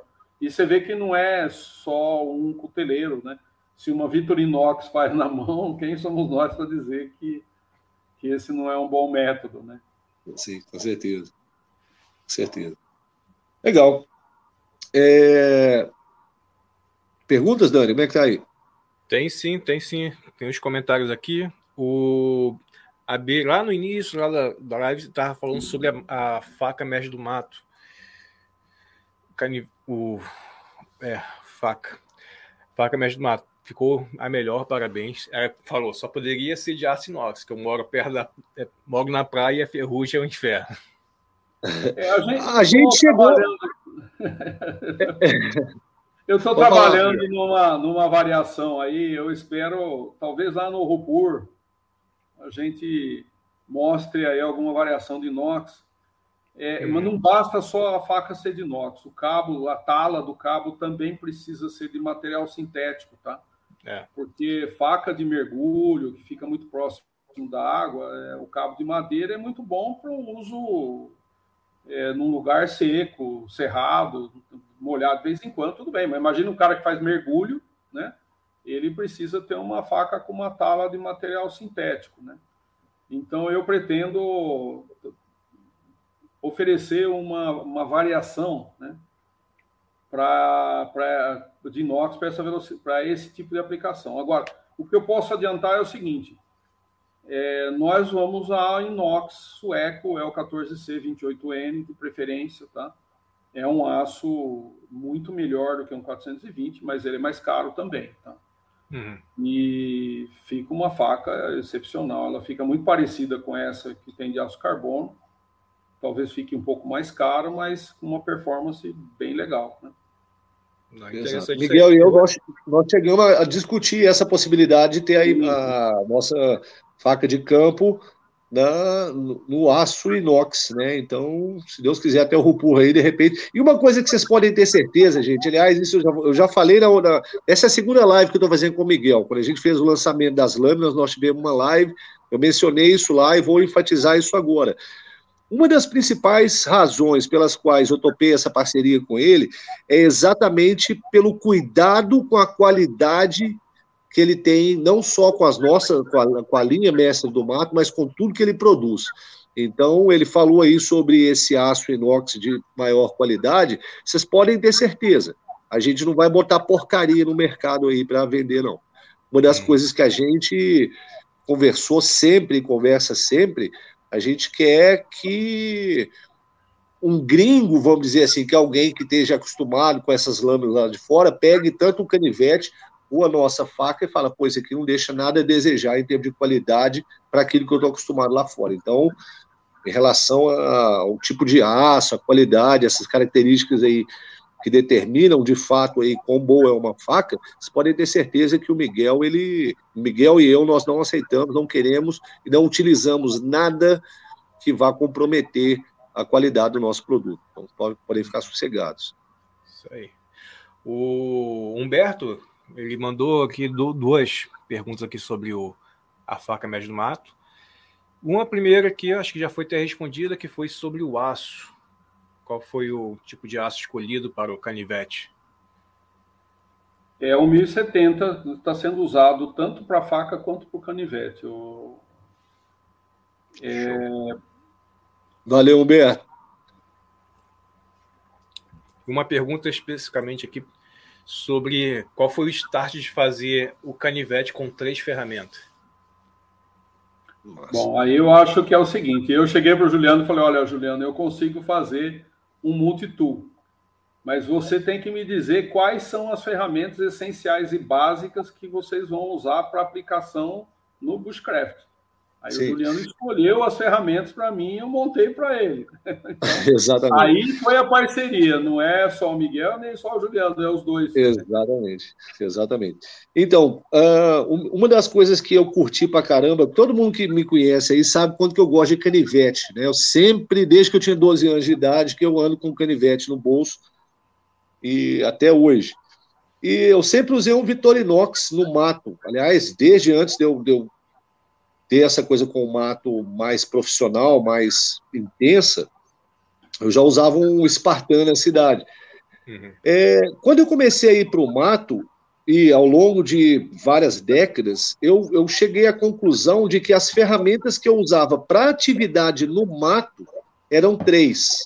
Era uma lâmina grande, é, uma, uma serra funcional e um escariador, um punção escariador. Essas três ferramentas aí, principalmente quando combinadas com o facão, que é a principal ferramenta para o mato, elas vão funcionar como um companion, né, como um companheiro para o facão. Então, essa é a ideia do canivete F1, que ele seja o companheiro do facão. E ele vai te dar uma lâmina robusta, então, além de qualidade, obviamente, eu queria uma lâmina robusta que não, tra... que não fechasse, igual você pega, por exemplo, você pega um canivete qualquer aí, um slip joint, igual esse Victorinox.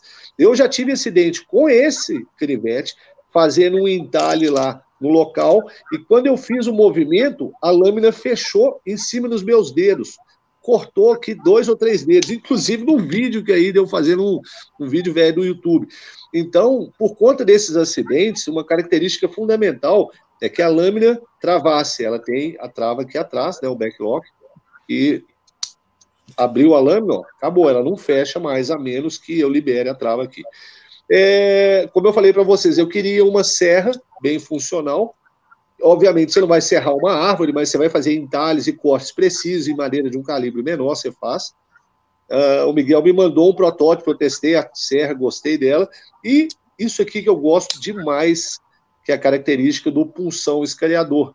Ele tem, estão vendo até essa pontinha branca aqui, porque eu andei usando ele esses dias aqui no mato, lá em São Paulo, lá com o inclusive, nem, nem limpei ele ainda.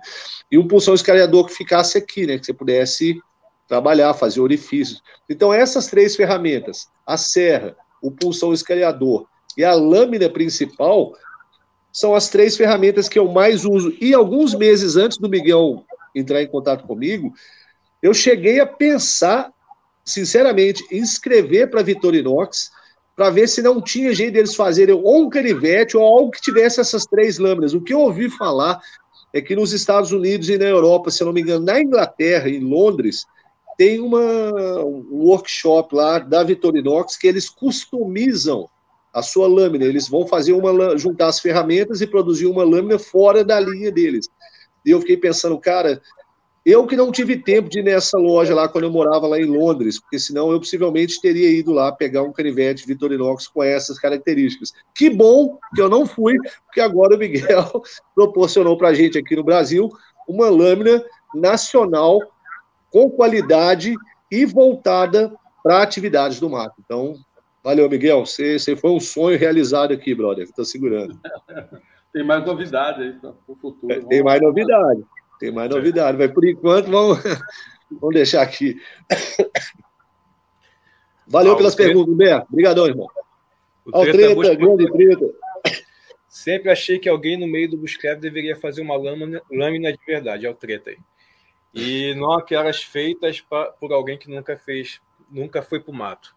Ainda bem que agora saiu uma que de alguém que merecido, né? Um dos, ele botou aqui um dos melhores, um dos melhores de mestre. Valeu, Treta. Obrigadão, cachorrão. Treta. O Treta é aí do Rio, né, cara? Um dia a gente vai acabar encontrando aí nessas idas minhas aí pro Rio de Janeiro. Mas você tem que botar a foto de perfil aí, Treta, porque senão qualquer cachorro que passar na rua, eu vou achar que eu sei, maluco. Então, é, outras perguntas que estão aqui já foram respondidas. Uma aqui sobre... É Sobrevivência, Gil. Na hora do perrengue, qual é o efeito psicológico uma faca, uma faca de, excelência, de excelência causa no operador? Boa pergunta. É, cara, pensa bem, numa situação de sobrevivência, a sua vida vai depender, primeiramente, da sua mente, da sua atitude mental, de quão bem você vai saber negociar todo, todo o estresse, tudo que está envolvido. Então, você tem uma parte psicológica, que é a número um, e você tem também as ferramentas. Pensa bem, se eu vou. Vou usar uma alusão aqui que vocês vão entender. Imagina que eu sou um paraquedista e eu quero economizar dinheiro com meu paraquedas. Então, em vez de comprar um paraquedas profissional em bom, eu vou lá no, na, na, minha casa, pego um lençol velho, amarro umas cordas nele e coloco ali de, na minha mochila. Cara, a minha vida depende daquele equipamento. Se eu for pular de paraquedas, eu quero o melhor paraquedas, eu não quero um paraquedas vagabundo com um lençol. Se eu vou usar uma faca ou uma ferramenta que eu vá ter comigo, já que a maioria das vezes que eu vou para o mato, eu viajo, até quando eu estou na cidade, eu estou com essa ferramenta, eu quero ter certeza de que, ok, eu não preciso me preocupar com essa ferramenta, porque eu sei que ela vai me atender para aquilo que eu preciso. Então, te, isso te dá mais segurança. Na hora do perrengue, o efeito psicológico que uma faca de excelência vai, vai causar no operador é te dar mais segurança. Você sabe que não vai haver uma falha catastrófica daquele equipamento e, consequentemente, você vai poder focar na, no aspecto psicológico e outros aspectos que fazem parte de um cenário de sobrevivência. Boa pergunta, Sandro. Valeu, velho. Uhum. Respondi? Espero que tenha Respondi. respondido. Ah, uma observação aqui do José Neri. Ele botou aqui, ó. Boa noite, senhores. Sou principiante na pizzaria e esta live me motivou a continuar com o hobby. Minha meta é produzir peças para o meu Bushcraft. Gratidão, mestres. Tamo junto, meu irmão. Continua firme aí no seu trajeto, na sua jornada. E uma coisa que antes de eu ter dinheiro para comprar facas, de ter acesso a esse equipamento de qualidade, todo mundo viu lá no começo do, do meu canal, cara. A minha faca do mato era um facão Tramontina que eu cortei e fiz lá a, faca mateiro, que inclusive não é muito diferente desse perfil aqui. Se vocês pegarem para ver lá das antigas, os vídeos, ela é muito parecida com esse perfil aqui. Então, continua, cara, continua firme aí, produz o seu equipamento. Eu sou um grande apoiador de equipamentos artesanais, você faça, você usa, né? E lâmina é aquela história. Ainda mais se você está começando agora, leva um tempo aí para você pegar o jeito da coisa, mas, pô, produza seu próprio equipamento, usa, teste, vá para o mato com ele. Bem, parabéns. Siga firme. Uma pergunta aqui para o Miguel, o Arthur Jorge. Miguel, um dos, um dos pontos que vejo em culturaria nacional é o seguinte: o aço da faca é bom, segura bem, segura bem o fio, mas dá muito problema no cabo. O que você faz para deixar os cabos das facas em ordem? Bom, é, a primeira coisa é o seguinte: eu não produzo facas com espiga, tá? Todas as facas, ô, Juliano, você pode até mostrar a faca aí, elas são integrais, tá? O que quer dizer integral? Significa que a lâmina é contínua, né? Ela passa por todo o cabo e a lâmina, nesse caso, a guarda, né? A guarda que está, que é a intersecção entre o cabo e a lâmina, ela é feita de aço inox e ela é soldada por cima com uma, uma máquina de solda TIG, né? porque a solda TIG é uma solda que atinge temperaturas muito altas, então ela permite eu fazer solda do inox com o aço carbono aí, ela preenche esse processo. Então, é, esse é um ponto é, crítico de muitas facas, é o fato de as pessoas usarem espiga. O que é espiga? A lâmina vem numa determinada espessura, depois, na altura do cabo, ela vira uma. Ela vira uma espiga mesmo, né? Uma é o caso da acabar. Acho que acabar dá para ver a espiga dela no pomo. Dá, dá, pega aí, entendeu? Tem uma espiga que tem uns 10 milímetros, né? Tá vendo? No aí, cabo aí. Então, tá vendo a diferença? Ela vem. Aqui, ó.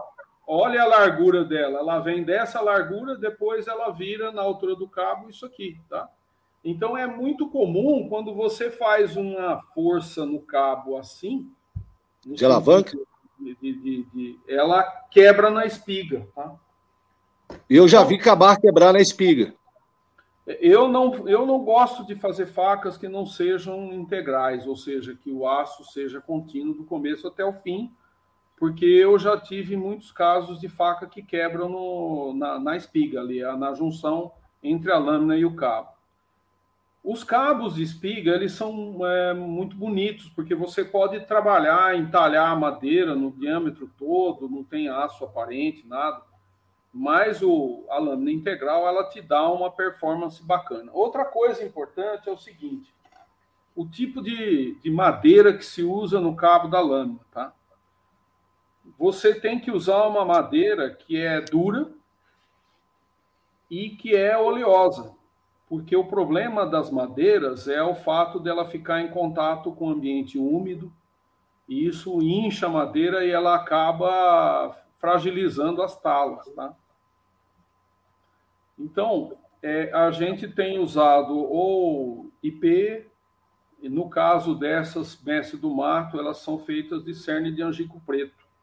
Esse material, essa madeira é muito difícil de trabalhar, é uma madeira muito dura, ela é muito bonita também mas ela é uma madeira que não aceita umidade. Você pode pôr dentro d'água que ela não vai chupar a umidade da água, porque ela é muito oleosa e muito densa, tá? Quando é madeira. Quando não é madeira, no caso do canivete, isso aqui, esse material aqui, é epóxi, resina epóxi, tá? Que, que, é, uma, que é um termo fixo, né? A resina epóxi, ela, ela, por exemplo, ela não derrete com o calor. É lógico, eu não vou pôr a mil graus aqui, mas até uns 300 graus centígrados, você você não vai ter, ela não vai derreter como um cabo de faca de plástico, por exemplo. Tá? Então, a escolha dos materiais que você usa para pôr no, no, cabo da faca, eles são importantes. Outra coisa que eu faço também é que o, as talas das facas que eu tenho feito, eu estou usando uma bucha com parafuso, tá? Ou seja, é uma tala que você consegue fazer manutenção. Se ela quebrar, você pode simplesmente desparafusar a tala e pôr outra no lugar. Né? Ela é, são parafusos de inox. A bucha que está dentro da, do, do, corpo da faca também é de inox. É, e, e, e, as buchas do canivete, os parafusos também são de inox. Então, essas coisas são desmontáveis, né? Se você precisar eventualmente trocar uma peça como essa, é possível, né? Sem ter que danificar toda a faca. Tem muita gente que critica o uso dos parafusos. Prefere rebite, porque o rebite fica liso, mais bonitinho, mais bem acabado. Mas, olha, eu já. É comum as pessoas pedirem, por exemplo, olha, eu queria um cabo do canivete preto e não verde, e aí Cara, parafuso você troca a tala, tira um, põe outro, você tem essa flexibilidade, tá? Mas basicamente é isso, é usar a alma integral das facas, não procurar não usar espiga, principalmente para facas de uso assim profissional e intenso, né? Eu acho que espiga é é um ponto de fragilização, né? E no caso de madeira, saber escolher as madeiras que vão ter as características boas para você trabalhar com uma faca. Eu diria que é, as madeiras deveriam ser madeiras oleosas, aquelas que você realmente pode trabalhar no ambiente úmido, porque ela tem um nível de oleosidade no cerne que não deixa muita umidade entrar. Não que ela não deixa totalmente, mas ela é bem mais é, resiliente à madeira, entendeu? Você pega aquela faca japonesa, por exemplo, que eu estou aqui na mão, esse cabo aqui é de pinho, tá? Isso aqui, é, olha, olha a espiga dela como é fina. Isso aqui isso serve para usar na cozinha, isso não serve para usar em outro lugar, né? Ela não tem estrutura mecânica para outros tipos de aplicação. E o pinho, é, exposto à madeira, ele não só incha, como ele apodrece, ele perde as uhum. características mecânicas da, da, da, madeira, entendeu? Muito macio. É, muito macio, muito poroso, né? E, uhum. e outra, o pinho dá cupim, viu? Sim. É madeira que tem problema com cupim, né? Agora, por exemplo, um, um IP não dá cupim, um angico preto não dá cupim. Tem vários tipos de madeiras que são madeiras muito duras e muito densas, né, que, e oleosas, que são madeiras que não tem problema com cupim, aroeira, e aí vai, né? Tem uma variedade de madeiras que você pode usar aí. Micarta também, às vezes, quando é facão, uma faca que tem um esforço muito grande no cabo, que você faz muita força, eu uso um tipo de micarta que chama Celeron. É um prensado de tecido e resina fenólica. Cara, aquilo é indestrutível, ele suporta 400 graus centígrados direto, né? É, em uso contínuo, entendeu? Então, é, é, a escolha do material ela tem muito a ver com o tipo de esforço que você vai fazer. Por exemplo, facão já aconteceu comigo de estar tá usando um facão e, e, o cabo racha no meio, nos pinos ali, é onde tem o rebite, tá? Por quê? Porque você faz tanta força na mão e alavanca que se não for uma madeira muito boa, ela acaba. O que, que eu fiz? Eu peguei e falei, não, vou montar com um celeron. Eu quero ver destruir o celeron, é impossível, né? É um negócio muito, muito resistente, tá? Então, eu acho que a questão de cabo tem muito a ver com essas duas coisas: estrutura mecânica da coisa e a escolha do material que você vai usar. Tá? E a questão de usar parafuso ou não é uma opção que cada um tem a sua. Muitas pessoas preferem rebite. Eu, particularmente, gosto muito do parafuso, fica mais caro um pouco, mas é, eu tenho uma flexibilidade depois para eventualmente trocar talas e fazer outras experiências e tudo mais. Né? Uhum. Ô Miguel, no caso de usar é, é, em, em, cabo de madeira, tem uma pergunta aqui do, do Márcio, ele perguntou qual produto poderia passar para a manutenção da, desses cabos? Olha, a, os, os, meus cabos eu costumo fazer um verniz poliéster bicomponente. É, eu invernizo as talas dos dois lados antes de montar na faca, tá? Para ele ficar é, para ele ficar impermeável né, para a umidade não entrar na madeira. Mais uma vez feito isso, você pode usar uma cera para fazer uma manutenção, só para ele ficar bonitinho, entendeu? Porque impermeável ele já é, tá? Agora, tem, tem alguns tipos de verniz que, na presença de umidade, eles, eles ficam brancos, eles dão esbranquiçada, entendeu? Ele, ele se descompõe o, vamos dizer assim, o verniz ele não tem uma resistência mecânica muito boa à umidade e à luz do sol. É por isso que eu particularmente gosto de usar verniz é, bicomponente à base de poliuretano, tá?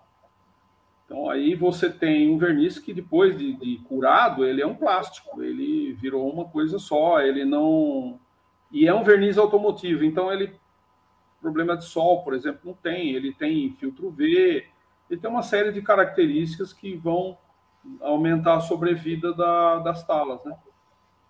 Quando é madeira. Legal. Quando é resina de epóxi, não, porque a própria resina já tem as características dela, né? Hum, legal. Ô, gente, olha só, nós estamos com duas horas e doze já, já bateu já o nosso tempo. É, não ter muito mais tempo para continuar, até porque a bateria do meu telefone vai, vai arriar daqui a pouco. É, tem mais alguma, alguma uma última pergunta aí, Dani, que você quer lançar para a gente responder rapidinho? Só deixar aqui dois recados aqui. O Guilherme perguntou aqui se o afiador vai estar tá, tá à venda e também o, o Azimuth ele perguntou se teremos a faca mestre do mato do Pô. Com certeza, Com certeza. tanto Vamos a gente vai, sim. A gente vai levar, a loja MM Cutelaria também vai estar lá expondo. E, e o afiador também está à venda na loja, na MM Cutelaria. Vou botar aqui o link aqui embaixo para vocês dar uma conferida lá. É só vocês entrar. O link também está na descrição aqui da live. Só vocês uhum. passar lá. Vocês vão encontrar lá também a, a faca mestre do mato e também o canivete também lá à venda. Beleza. Massa. Massa. Aí, gente, bom demais esse papo que acho que se dependesse da gente e da galera, a gente varava a noite aqui falando de faca, de afiação, porque é um assunto que todo mundo gosta. Ainda mais considerando que a afiação é uma habilidade que todo mateiro que se preza tem que ter em algum nível, né? Assim, e é algo que a gente está sempre desenvolvendo. É aquilo que o Miguel falou: tem a ver com treino, tem a ver com prática. Você não vai pegar de primeira uma lâmina e deixar ela afiadinha, você vai ter que acostumar com lixa, com pedra, com lima, com todas essas formas de afiação, e tudo requer tempo e prática. Mas a, a, capacidade de afiar uma lâmina é algo que todo mateiro que se preza tem tem algum nível. Isso vai se desenvolvendo aí ao longo da, da nossa vida, da nossa jornada, né? Então, quero agradecer muito ao Miguel por ter nos dado essa aula, essa explicação aqui teórica sobre tudo isso que a gente falou, metal, ângulo, isso tudo aí para ser colocado em prática na hora que a gente estiver lá no mato, lá ou em casa, afiando nossas facas. Então, Miguel, brigadão, meu irmão. Coração, valeu demais. Quero te agradecer aí muito pela, por essa aula que você nos deu aí hoje. Sou eu que agradeço. Eu quero só colocar uma, uma mensagem final, pessoal, é o seguinte. Ah, nós estamos nós não estamos falando de lâminas e canivetes e facas, nós estamos falando de ferramentas? Então, na realidade, pessoal, para cada aplicação específica, para cada situação específica, a gente tem que observar e, de, e, usar as ferramentas adequadas para fazer o trabalho. Exatamente. Exatamente. Eu acho que o sucesso de qualquer trabalho está ligado a essa questão das ferramentas adequadas. Né? Obviamente, existe as ferramentas pato, né? que é aquele cara que não voa direito, não nada direito, não anda direito, mas ele faz um pouquinho de tudo. Em algumas situações, como a história da faca do paraquedista, que é aquela faca de sobrevivência, eu acho que é adequada, por quê? Porque você tem que olhar para a circunstância, entendeu? Ele, ele caiu com o avião no meio do mato. Vamos pensar assim, o avião né, teve uma pane lá, ele foi metralhado, sei lá eu, né? Ou pulou de paraquedas numa situação qualquer, onde ele é diferente da nossa atividade, que é uma atividade onde você planeja o que você vai fazer. Então, eu vejo sempre as lives do, do, do Juliano, eu acho o seguinte: é, nós precisamos planejar as nossas atividades, os nossos trabalhos. Isso aí é uma, uma habilidade que o ser humano aprendeu a fazer ao longo da sua história. Tá? Na verdade, o planejamento sa saiu da necessidade de você fazer provisão em lugares mais frios para poder passar o inverno. Foi assim que o ser humano aprendeu a planejar, entendeu?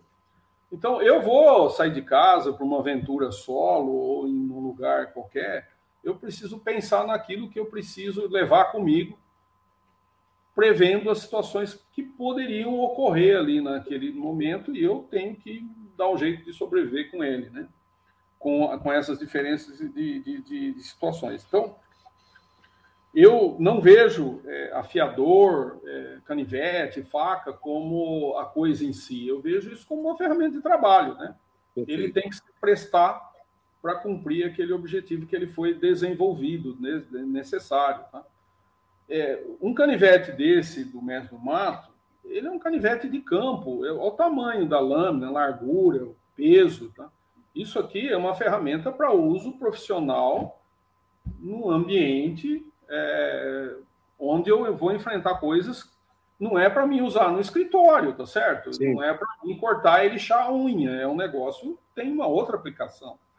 A gente tem outros canivetes mais delicados, mais para uso urbano também, mas é, essa é uma circunstância específica, né? Onde eu vou para uma aplicação heavy duty, eu vou por jipão, eu não vou aqui é, andar de Ferrari, é o que o Juliano falou, né? Então, é, eu acho que é importante isso, né? E quem também se propuser a fabricar coisas, a pessoa tem que ter isso em mente, tá? Uma faca de cozinha é feita para você usar na cozinha. Uma faca de campo é feita para você usar no campo. O facão é um negócio para você abrir picada, ele tem que aguentar esse tipo de serviço. A questão da pergunta dos cabos, por exemplo, você olha que o facão ultramontino ele tem um cabo de plástico, tá? Mas ele aguenta o tranco, né? Ele não, ele não quebra na sua mão no meio da estrada, tá? Mas eu já quebrei é, em outras circunstâncias outros tipos de ferramenta desse jeito, usando de uma forma um pouco mais robusta, um pouco mais bruta, né? Eu acho que o importante é que a coisa seja desenhada, o design do produto seja feito é, visando atingir o objetivo para aquilo que ele se destina. Né? Eu não vou levar uma navalha dessa que eu estava na mão aqui para fazer fazer bushcraft. Para que, que, que eu vou usar uma navalha? Não serve para nada. Eu vou ter que usar uma ferramenta mais robusta. Né? E, e, fazer um barba craft. É... Oi? A navalha é para o barba craft. É, navalha é para fazer a barba. No mato a gente nem a barba faz muitas vezes, né? Então, eu faço. Eu vou... Ah, eu, se estiver no mato, eu não faço barba, não. Deixa crescer, né? Mas eu quero dizer o seguinte: é cada ferramenta tem a sua aplicação. É a mesma coisa que eu querer é, soltar um parafuso de uma polegada de diâmetro com uma chave de fenda de um oitavo. Não vai dar certo, entendeu? Ela nem entra no buraco direito lá, né? E vice-versa também não. Eu tenho uma chave gigante com um parafuso pequeno. Cada chave, cada, cada parafuso tem a sua chave, né? Eu acho que esse é o ponto. Então, ferramenta, nós estamos falando, antes de mais nada, de ferramentas que têm sua utilidade, têm a sua aplicação, né? Eu Legal. acho que esse é o ponto importante. Daí a, a, a, a, minha inclinação no sentido de conversar com alguém que é especialista na aplicação para poder entender direito quais são as funcionalidades que a ferramenta tem que ter para atender a necessidade dele, né? E, e, não trabalhar tanto com suposição, porque tem muita coisa que é modismo, que é suposição, mas quando você vai lá na, na prática, né? eu vi uma demonstração, você falou esses dias que alguém fez uma demonstração eu vi uma demonstração esses dias de um sujeito usando uma faca mora, dizendo que quebra pedra. É, eu, eu olhei aquilo e falei, cara, mas a pedra que ele estava quebrando parecia uma pedra pome, assim, sabe? aí tá, aí vai. Não, mas espera lá, quando você fala uma pedra, nós vivemos no Brasil. O que, que eu penso? É um granito, cara. O cara está cortando granito com faca, me interessa, né? E a hora que eu vou ver, não, não tem nada a ver com granito aquilo, é uma outra coisa, entendeu? Então, do que, que eu estou falando, né? Eu estou fazendo as pessoas perder tempo com uma coisa que não serve para nada, essa é a realidade, né? O objetivo não é esse, a função não é essa, e, e é um equívoco isso. Né? É uma aplicação totalmente errada e leva as pessoas a talvez fazer experimentos que vão estragar as peças que eles têm lá, né? Porque pedra, pessoal, tem um nível de dureza muito maior do que uma lâmina, entendeu? Então, para você ter uma lâmina que é, tem que ser um britador, né? Um britador, além de ser um aço de alta dureza, é um negócio que tem. É uma cunha assim, né? É um negócio que é feito para aguentar aquele tipo de trabalho. E, e não tem nada a ver com lâmina de corte, aquilo é outra coisa, entendeu? É um perfurador, né? É um outro negócio. Então, eu Legal. acho que é um comparativo muito fora, muito além da realidade. Quando você fala de entalhe, de cipó, de, de, de furar, eu trabalhar com bambu, por exemplo. Isso está mais próximo da realidade do dia a dia do mato, entendeu? Mesmo lidar com animal, coisa parecida, né? Agora, quando você foge, eu vou cortar trilho de trem, sei lá, cara, pode até ser, mas Cara, para que isso, né? Não, vou, não tem trem de trem no mato. Usa um sabre de luz, né? Usa um sabre de luz. Ô, gente, luz, infelizmente. É, a gente... é, trilho de trem nada corta. Pessoal, infelizmente a gente. A... Só, só se for desse jeito. Mas olha só, gente, a gente vai ter que fazer outra live para falar mais sobre metal, vai falar mais sobre a fiação, porque isso aqui, se deixar, vai render muito, muito tempo ainda. Então, mais uma vez, eu quero te agradecer, Miguel, por toda essa explicação, por toda essa iluminação que você trouxe aí para a gente, para a galera. Te agradecer também, Dani, mais uma vez pela força aí, por, tá, por ter botado pilha aí também para o Survival Cast voltar. Valeu demais. E, obviamente, agradecer a todo mundo aí que esteve na live, que assistiu aí até o final, que passou aí um tempinho para ficar junto com a gente. Espero que vocês tenham gostado. Espero que vocês tenham bebido aí da fonte de tanto conhecimento. E fiquem ligados aí, porque vai continuar. O Survival Cast continua. A gente vai fazer duas vezes por mês. Depois a gente vai é, tentar aumentar mais essa frequência. Mas estamos juntos, pessoal. Então, mais uma vez, muito obrigado aí. Miguel, Daniel, valeu demais, pessoal. E a gente se vê na próxima. Obrigado, Juliano, pessoal. Boa noite a todos.